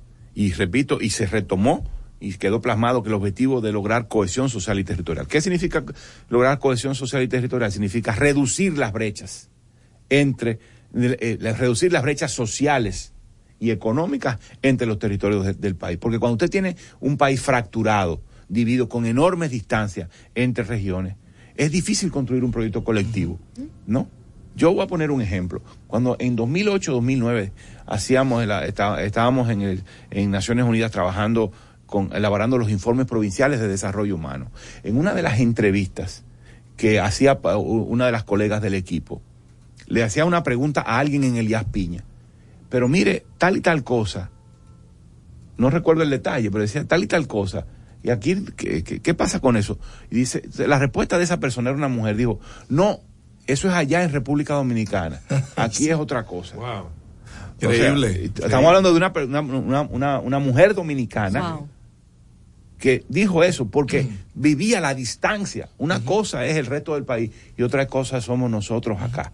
La fractura. Entonces, hay que reducir esa fractura. Y por eso desde el ministerio eh, elaboramos, nos, nos eh, creamos una dirección eh, de, de, de, de, de políticas de desarrollo fronterizo. Y esa dirección junto con el resto del gobierno, en articulación con el resto del gobierno, elaboró una estrategia que se llama Mi Frontera, que es una estrategia que marca el camino para reducir esas brechas y reducir las distancias sociales. Debo decir que, además de ese plan, y nosotros estamos alando a las instituciones públicas para que, para que contribuyan con ese plan, ellas mismas participaron en el proceso de elaboración de esa estrategia a partir de las brechas que identificamos, brechas sociales, institucionales, de infraestructura, ambientales. ¿no? Aparte de eso, el gobierno se ha volcado a la frontera con tres proyectos que yo digo que van a servir de tractores del desarrollo fronterizo. La frontera va a cambiar. El tema no es, para mí, el tema no es si la frontera va a cambiar o no. La frontera se va a transformar. El tema es si lo hacemos con orden, y adecuadamente y con sustentabilidad o no lo hacemos. ¿Y por qué va a cambiar? Bueno, hay tres iniciativas con mucho peso que van a transformar el, el tejido económico de esa, de, de, de, de, ese, de esa región. Uno, el plan San eh, Juan. primero, está el plan San Juan que, aunque se llama plan San Juan, arrastra a Elías Piña. Sí. Es decir, es un, es un plan de transformar la agricultura de San Juan y movernos hacia agroindustria y a la diversificación de las actividades económicas en todo en toda la región del Baño, especialmente en las dos provincias, el San Juan y, y Elías Piña. Y eso ya está transformando eh, el- la región con el cultivo de, de tabaco, por ejemplo, desconocido en esa zona. En La Azua mata sí de. Farfán. Bueno, hombre, la- la- yo digo que la mata de Farfán es la capital de, de Piña. Ojalá que los colegas de Piña no me estén escuchando. Y es la capital porque Comendador no se conecta bien con Hondo Valle, ni con Bánica, ni Pedro Santana. Tienes que ir hasta casi las matas de Farfán. O sea, es el centro el neurálgico de, la zona. Entonces, vamos, estamos, entonces estamos impuls- impulsando la- el cultivo de, tabaco en San Juan, ahí ya el número de tareas está creciendo, estamos promoviendo el desarrollo de, cu- de- de agricultura bajo ambiente, ambiente controlado en San Juan, sí, los invernaderos, Vallejuelo Valle- la iniciativa de, las iniciativas en Vallejuelo, eh, ya eh, el desarrollo de la, de la pecuaria con, con la, la avicultura, la avicultura en, en, en San Juan Elías Piña, ¿no? O sea, todo eso va, ya, ya está, ya está teniendo un impacto. Y un eje fundamental para eso es el agua, para el desarrollo de la agricultura. El agua es fundamental. La mitad del plan San Juan, dice un colega del, del Ministerio de Agricultura, es agua. Bueno, estamos poniéndole mucho énfasis a la rehabilitación de los sistemas y a la modernización de los sistemas de riego. Pero es un proceso lento, pero seguro, que va caminando. No, no es que vamos a transformar San Juan y Elías Piña Un día de para repente, otro. sino que vamos a ir construyendo ese proceso. El otro es eh, la iniciativa de desarrollo turístico en Pedernales, que va a impactar, a, que no es Cabo Rojo, no, es, es, eh, es toda la región, es Pedernales la provincia y es toda la región eh, de Enriquillo, ¿no? Porque la iniciativa no es turística solamente, es vial, es impulso a la agricultura, hay un plan para el desarrollo de la, de la agropecuaria en, en Independencia, Independencia va a ser, un, un- de que es una de las provincias más pobres del país, va a tener una articulación y va a ser proveedora de alimentos y se está trabajando en la vinculación vial entre Independencia eh, y Pedernales. O sea, estamos hablando de, de que va a haber una, una transformación significativa, de, en particular de Pedernales, Bauruco e, e Independencia. Ya Barahona es un polo mismo Sí, de de desarrollo, ahí está el puerto de Barahona eh, que también va a ser un, va- va- en el fondo, la capital de toda esa, de toda esa zona es, es Barahona. Y luego está Manzanillo y Montecristi. Eso, eh, el- el- la expansión del puerto, el desarrollo de actividades logísticas, el desarrollo de, de- de una oferta energética y, eh, y el tema eh, manufacturero. Ya tenemos a Codevi ahí, pero se va a desarrollar nuevos pasos. Muy probablemente todo el tema del puerto va a impulsar actividades industriales, manufactureras, porque tienes una salida inmediata a través del puerto al gran, al gran mercado, en particular de Estados Unidos, pero también, también de Europa. Eso va a transformar. El agropecuario también. Eso va- eh, la agropecuaria va a tener un, un estímulo porque ya no tienes, no vas a tener que ir a Puerto Plata a embarcar tus productos. Aunque, porque el puerto de Manzanillo en este momento lo que embarca es, es, es vine- es banano. No, Solamente no, y no hay, no hay capacidad para. Entonces, el resto de los productos, si vas a exportar, eh, tendrá que salir por otro, por otro lado. Y eso, eh, obviamente, el transporte es costoso, se- la pérdida de productos es mayor, o sea, es más, es más difícil. Entonces, el puerto ese va a desatar el, el desarrollo de toda la zona. La pregunta es, repito, si lo vamos a hacer ordenado y con sostenibilidad. Que, que en Manzanillo no creemos un nuevo Jaina. Ese es el desafío. Y por eso tenemos que hacerlo con ordenamiento territorial. A propósito de la ley de ordenamiento territorial. Que en Pedernales no creemos otro Verón, sino que no, que no sea un turismo de enclave. Para beneficio y solo que los turistas se queden solamente en ese enclave, sino que salgan a comprar, que vayan al pueblo de Pedernales, que se desarrolle una oferta de, de, de, de, mi pymes, de servicios eh, y, de, y, de, y, de, producción de bienes y de artesanía y de, y de otro tipo para que el para que el de turismo derrame sus beneficios sobre toda la provincia y sobre toda la región. Ese es el desafío. Repito, la frontera se va a transformar. Yo creo que el desafío más importante es hacerlo de forma ordenada y protegiendo las riquezas naturales. Manzanillo, Pepillo Salcedo, una enorme proporción de ese municipio es zona protegida y estamos lidiando y estamos empujando eso, protegiéndola, manteniendo la protección. Igual pasa con, con Pedernales, eh, ¿no? Es decir, el, el, proyecto va a respetar absolutamente toda la zona protegida bajo cualquier categoría, no solo Parque Nacional, sino también paisaje protegido. Y Bahía de las Águilas obviamente está fuera de, del desarrollo eh, de la iniciativa turística. Referente en lo que tiene o sea, que perdón, está fuera del desarrollo no porque no se vaya a no vaya a ser disfrutado, va a ser es un po, una capacidad, pero no va a haber proyectos de, de, de, construcción, intervenciones en infraestructura en Bahía de las Águilas. ¿Cuál es el papel que juega la seguridad ciudadana en las políticas de planificación? Pero será mañana que te va a responder porque es, muy, es absolutamente esencial. Que la gente se sienta segura y bien es absolutamente esencial eh, para el bienestar. Y por eso es que el gobierno se ha, ha, decidido reformar absolutamente la Policía Nacional. Es un continuo, no es solo la policía, es el Ministerio Público, es el sistema de justicia, es las cárceles que tienen que también ser dignas, es la, reforma del sistema penitenciario, la continuación de la reforma del sistema penitenciario. Pero la seguridad pública no, nosotros no podemos estar perdiendo que si la delincuencia subió, que si bajó, que si los crímenes subieron o bajaron. Eso es un tema, es importante y tener buenas estadísticas absolutamente esencial. Pero no nos vamos a perder. Si la gente se siente insegura, hay que tomar absolutamente en cuenta eso independientemente de por dónde estén las cifras. Y hay que dar cada vez más seguridad. Pero para eso necesitamos claramente una nueva Policía Nacional. Bueno, ministro, va a tener que venir mañana otra vez. Sí.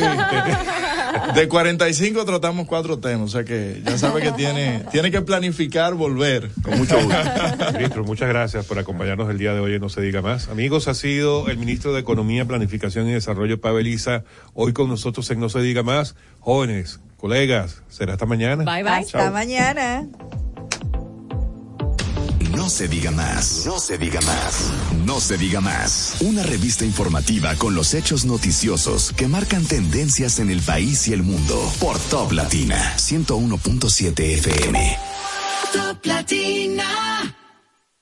Aló, viejo, ya nos vamos. ¿Ya vas a tu marbete? Eh. Bueno. Te quedaste. Renueva tu Marbete 2022-2023 a partir del 18 de octubre 2022 desde nuestra página web de gii.gov.do o en cualquiera de las entidades financieras autorizadas. Compra tu Marbete y montate en la ruta. Dirección General de Impuestos Internos, cercana y transparente. Aprendo en el colegio. Kids. Me llena de energía. Mi Kids. Me brinda vitaminas. Mi Kids. Para ganar el juego. Mi Kids. Creciendo sano y fuerte. Kids. Todos tomamos Fortimal Kids. Un brazo de poder en cada cucharada. Fortalece el sistema inmune de tus hijos con Fortimal Kids. Fuente de omega, vitaminas A, D y extracto de malta. Con rico sabor a naranja. Un producto de laboratorios Doctor Collado. Yo soy Armando Mercado. Y yo soy Osvaldo Fertas. Y seremos los guías que le transmitirán las vibras del ahorro que nos trae Jumbo con el rebajón de enero. Tú que nos estás oyendo, aprovecha porque veo un carrito lleno en tu camino. ¡Ay! Adivina. Supermercado, limpieza, deporte, textil, electro, ferretería, hogar. Quiero ir. Es que son tantas ofertas. Mamacita, que hay de todo. Arranca que Jumbo tiene oferta en el rebajón. Este año llegó el rebajón de enero con las vibras del ahorro. Miles de ofertas hasta el 31 de enero. También disponible en jumbo.com.do. para que recibas de Jumbo mucho, mucho, mucho ahorro. Jumbo, lo máximo. El toque dulce a tus mañanas con las nuevas French Toast Sticks de Wendy's. Deliciosas tostadas francesas cortadas a mano, crujientes por fuera y suaves por dentro, servidas con rico syrup. Disponibles de lunes a viernes de 7 a 10.30 y sábados y domingos de 7 a 11 de la mañana. Pruébalas ya, el desayuno perfecto para tener un buen día. Solo en Wendy's. En Top Latina, RTN te informa. Esto es lo que debes saber. A un día de concluir legislatura, diputados dejaron fuera de agenda leyes de fideicomiso y electoral. UAS revisará expedientes de promovidos con títulos no legalizados. Ley electoral mantiene las regulaciones a publicidad. Presidente Abinader inaugura obras y lanza plan de cuidados en Asua. Acuerdo ambientalistas y gobierno blinda las zonas protegidas en Pedernales. La OPREP garantiza servicio del Metro de Santo Domingo a pesar de llamado a huelga para el próximo 17 de enero. Santo Domingo Este alquilará camiones para recoger basura. Salud Pública notifica cuatro nuevos casos de cólera. Les informó Elizabeth Márquez. Recibe el año bonito con Nido Crecimiento ganando bonos de compra de 10 mil pesos. Compra 700 pesos o más de Nido Crecimiento. Regístrate en nido.do y estarás participando para ser uno de los 50 ganadores. Promoción válida hasta el 20 de enero del 2023. Nido, tu amor, su futuro. Nido Crecimiento no es un sustituto de la leche materna a partir de los dos años.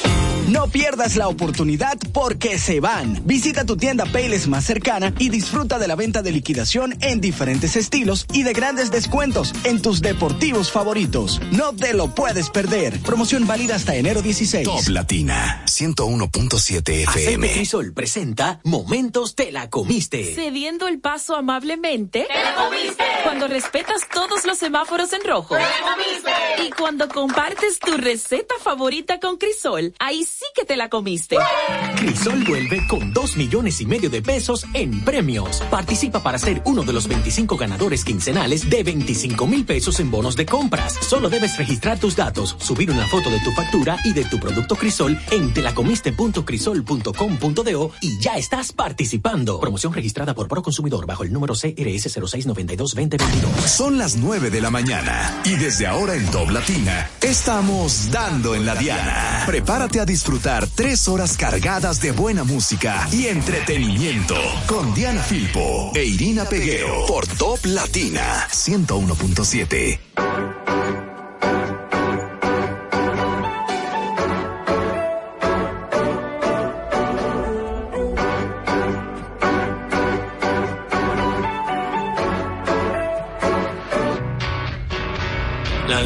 Se escondió, apenas te vio, porque tú brillas más que ella.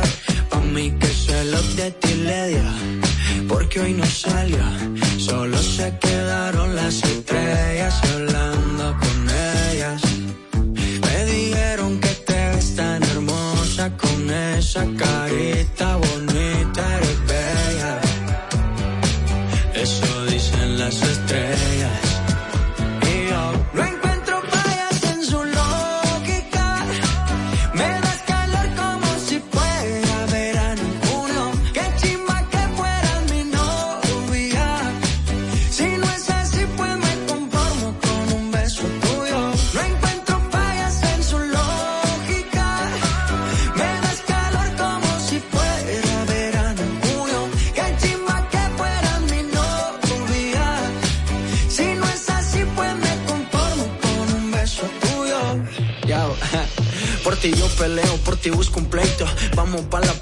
te acepto. Te broncea mientras me deleito. Ojitos celeste, mar de Turks and Caicos, wow. Contigo no hace falta playa, más porque tú eres mi sol.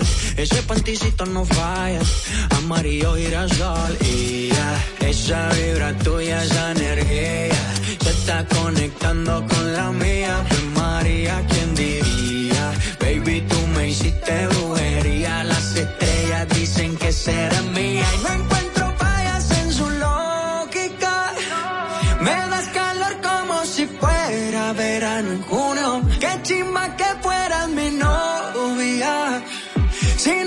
así, pues me conformo con un beso tuyo.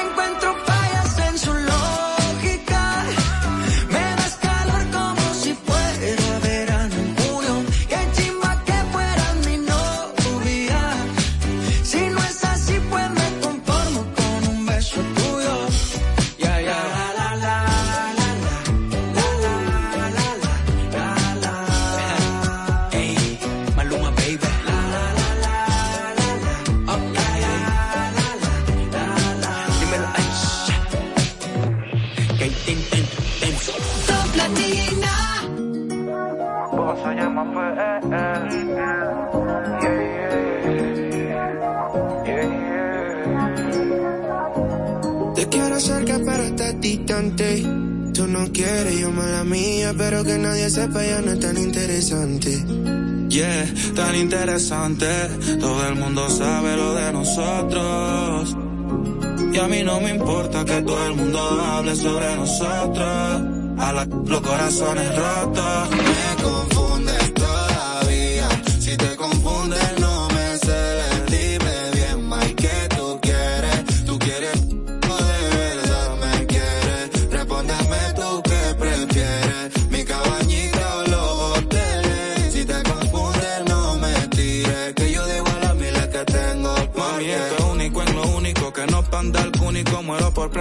y tomar fotos en público. Que los momentos pasen, pero que sean únicos. Como esta canción en un acústico. Somos dos chamaquitos que al parecer no estamos listos. Dime si tienes miedo que te espante loco. Por eso es que prefiere que seamos noviecitos. Quiere tenerlo escondidito. Si todo el mundo sabe lo de nosotros. Y a mí no me tiene miedo que te espante loco. Por eso es que prefiere que seamos noviecitos. Quiere tenerlo escondidito. Si todo el mundo sabe lo de nosotros. Quiere que seamos noviecitos. Quiere tenerlo escondidito. Si todo el mundo sabe lo de nosotros. Lo escondidito. Si todo el mundo sabe lo de nosotros. Lo de nosotros.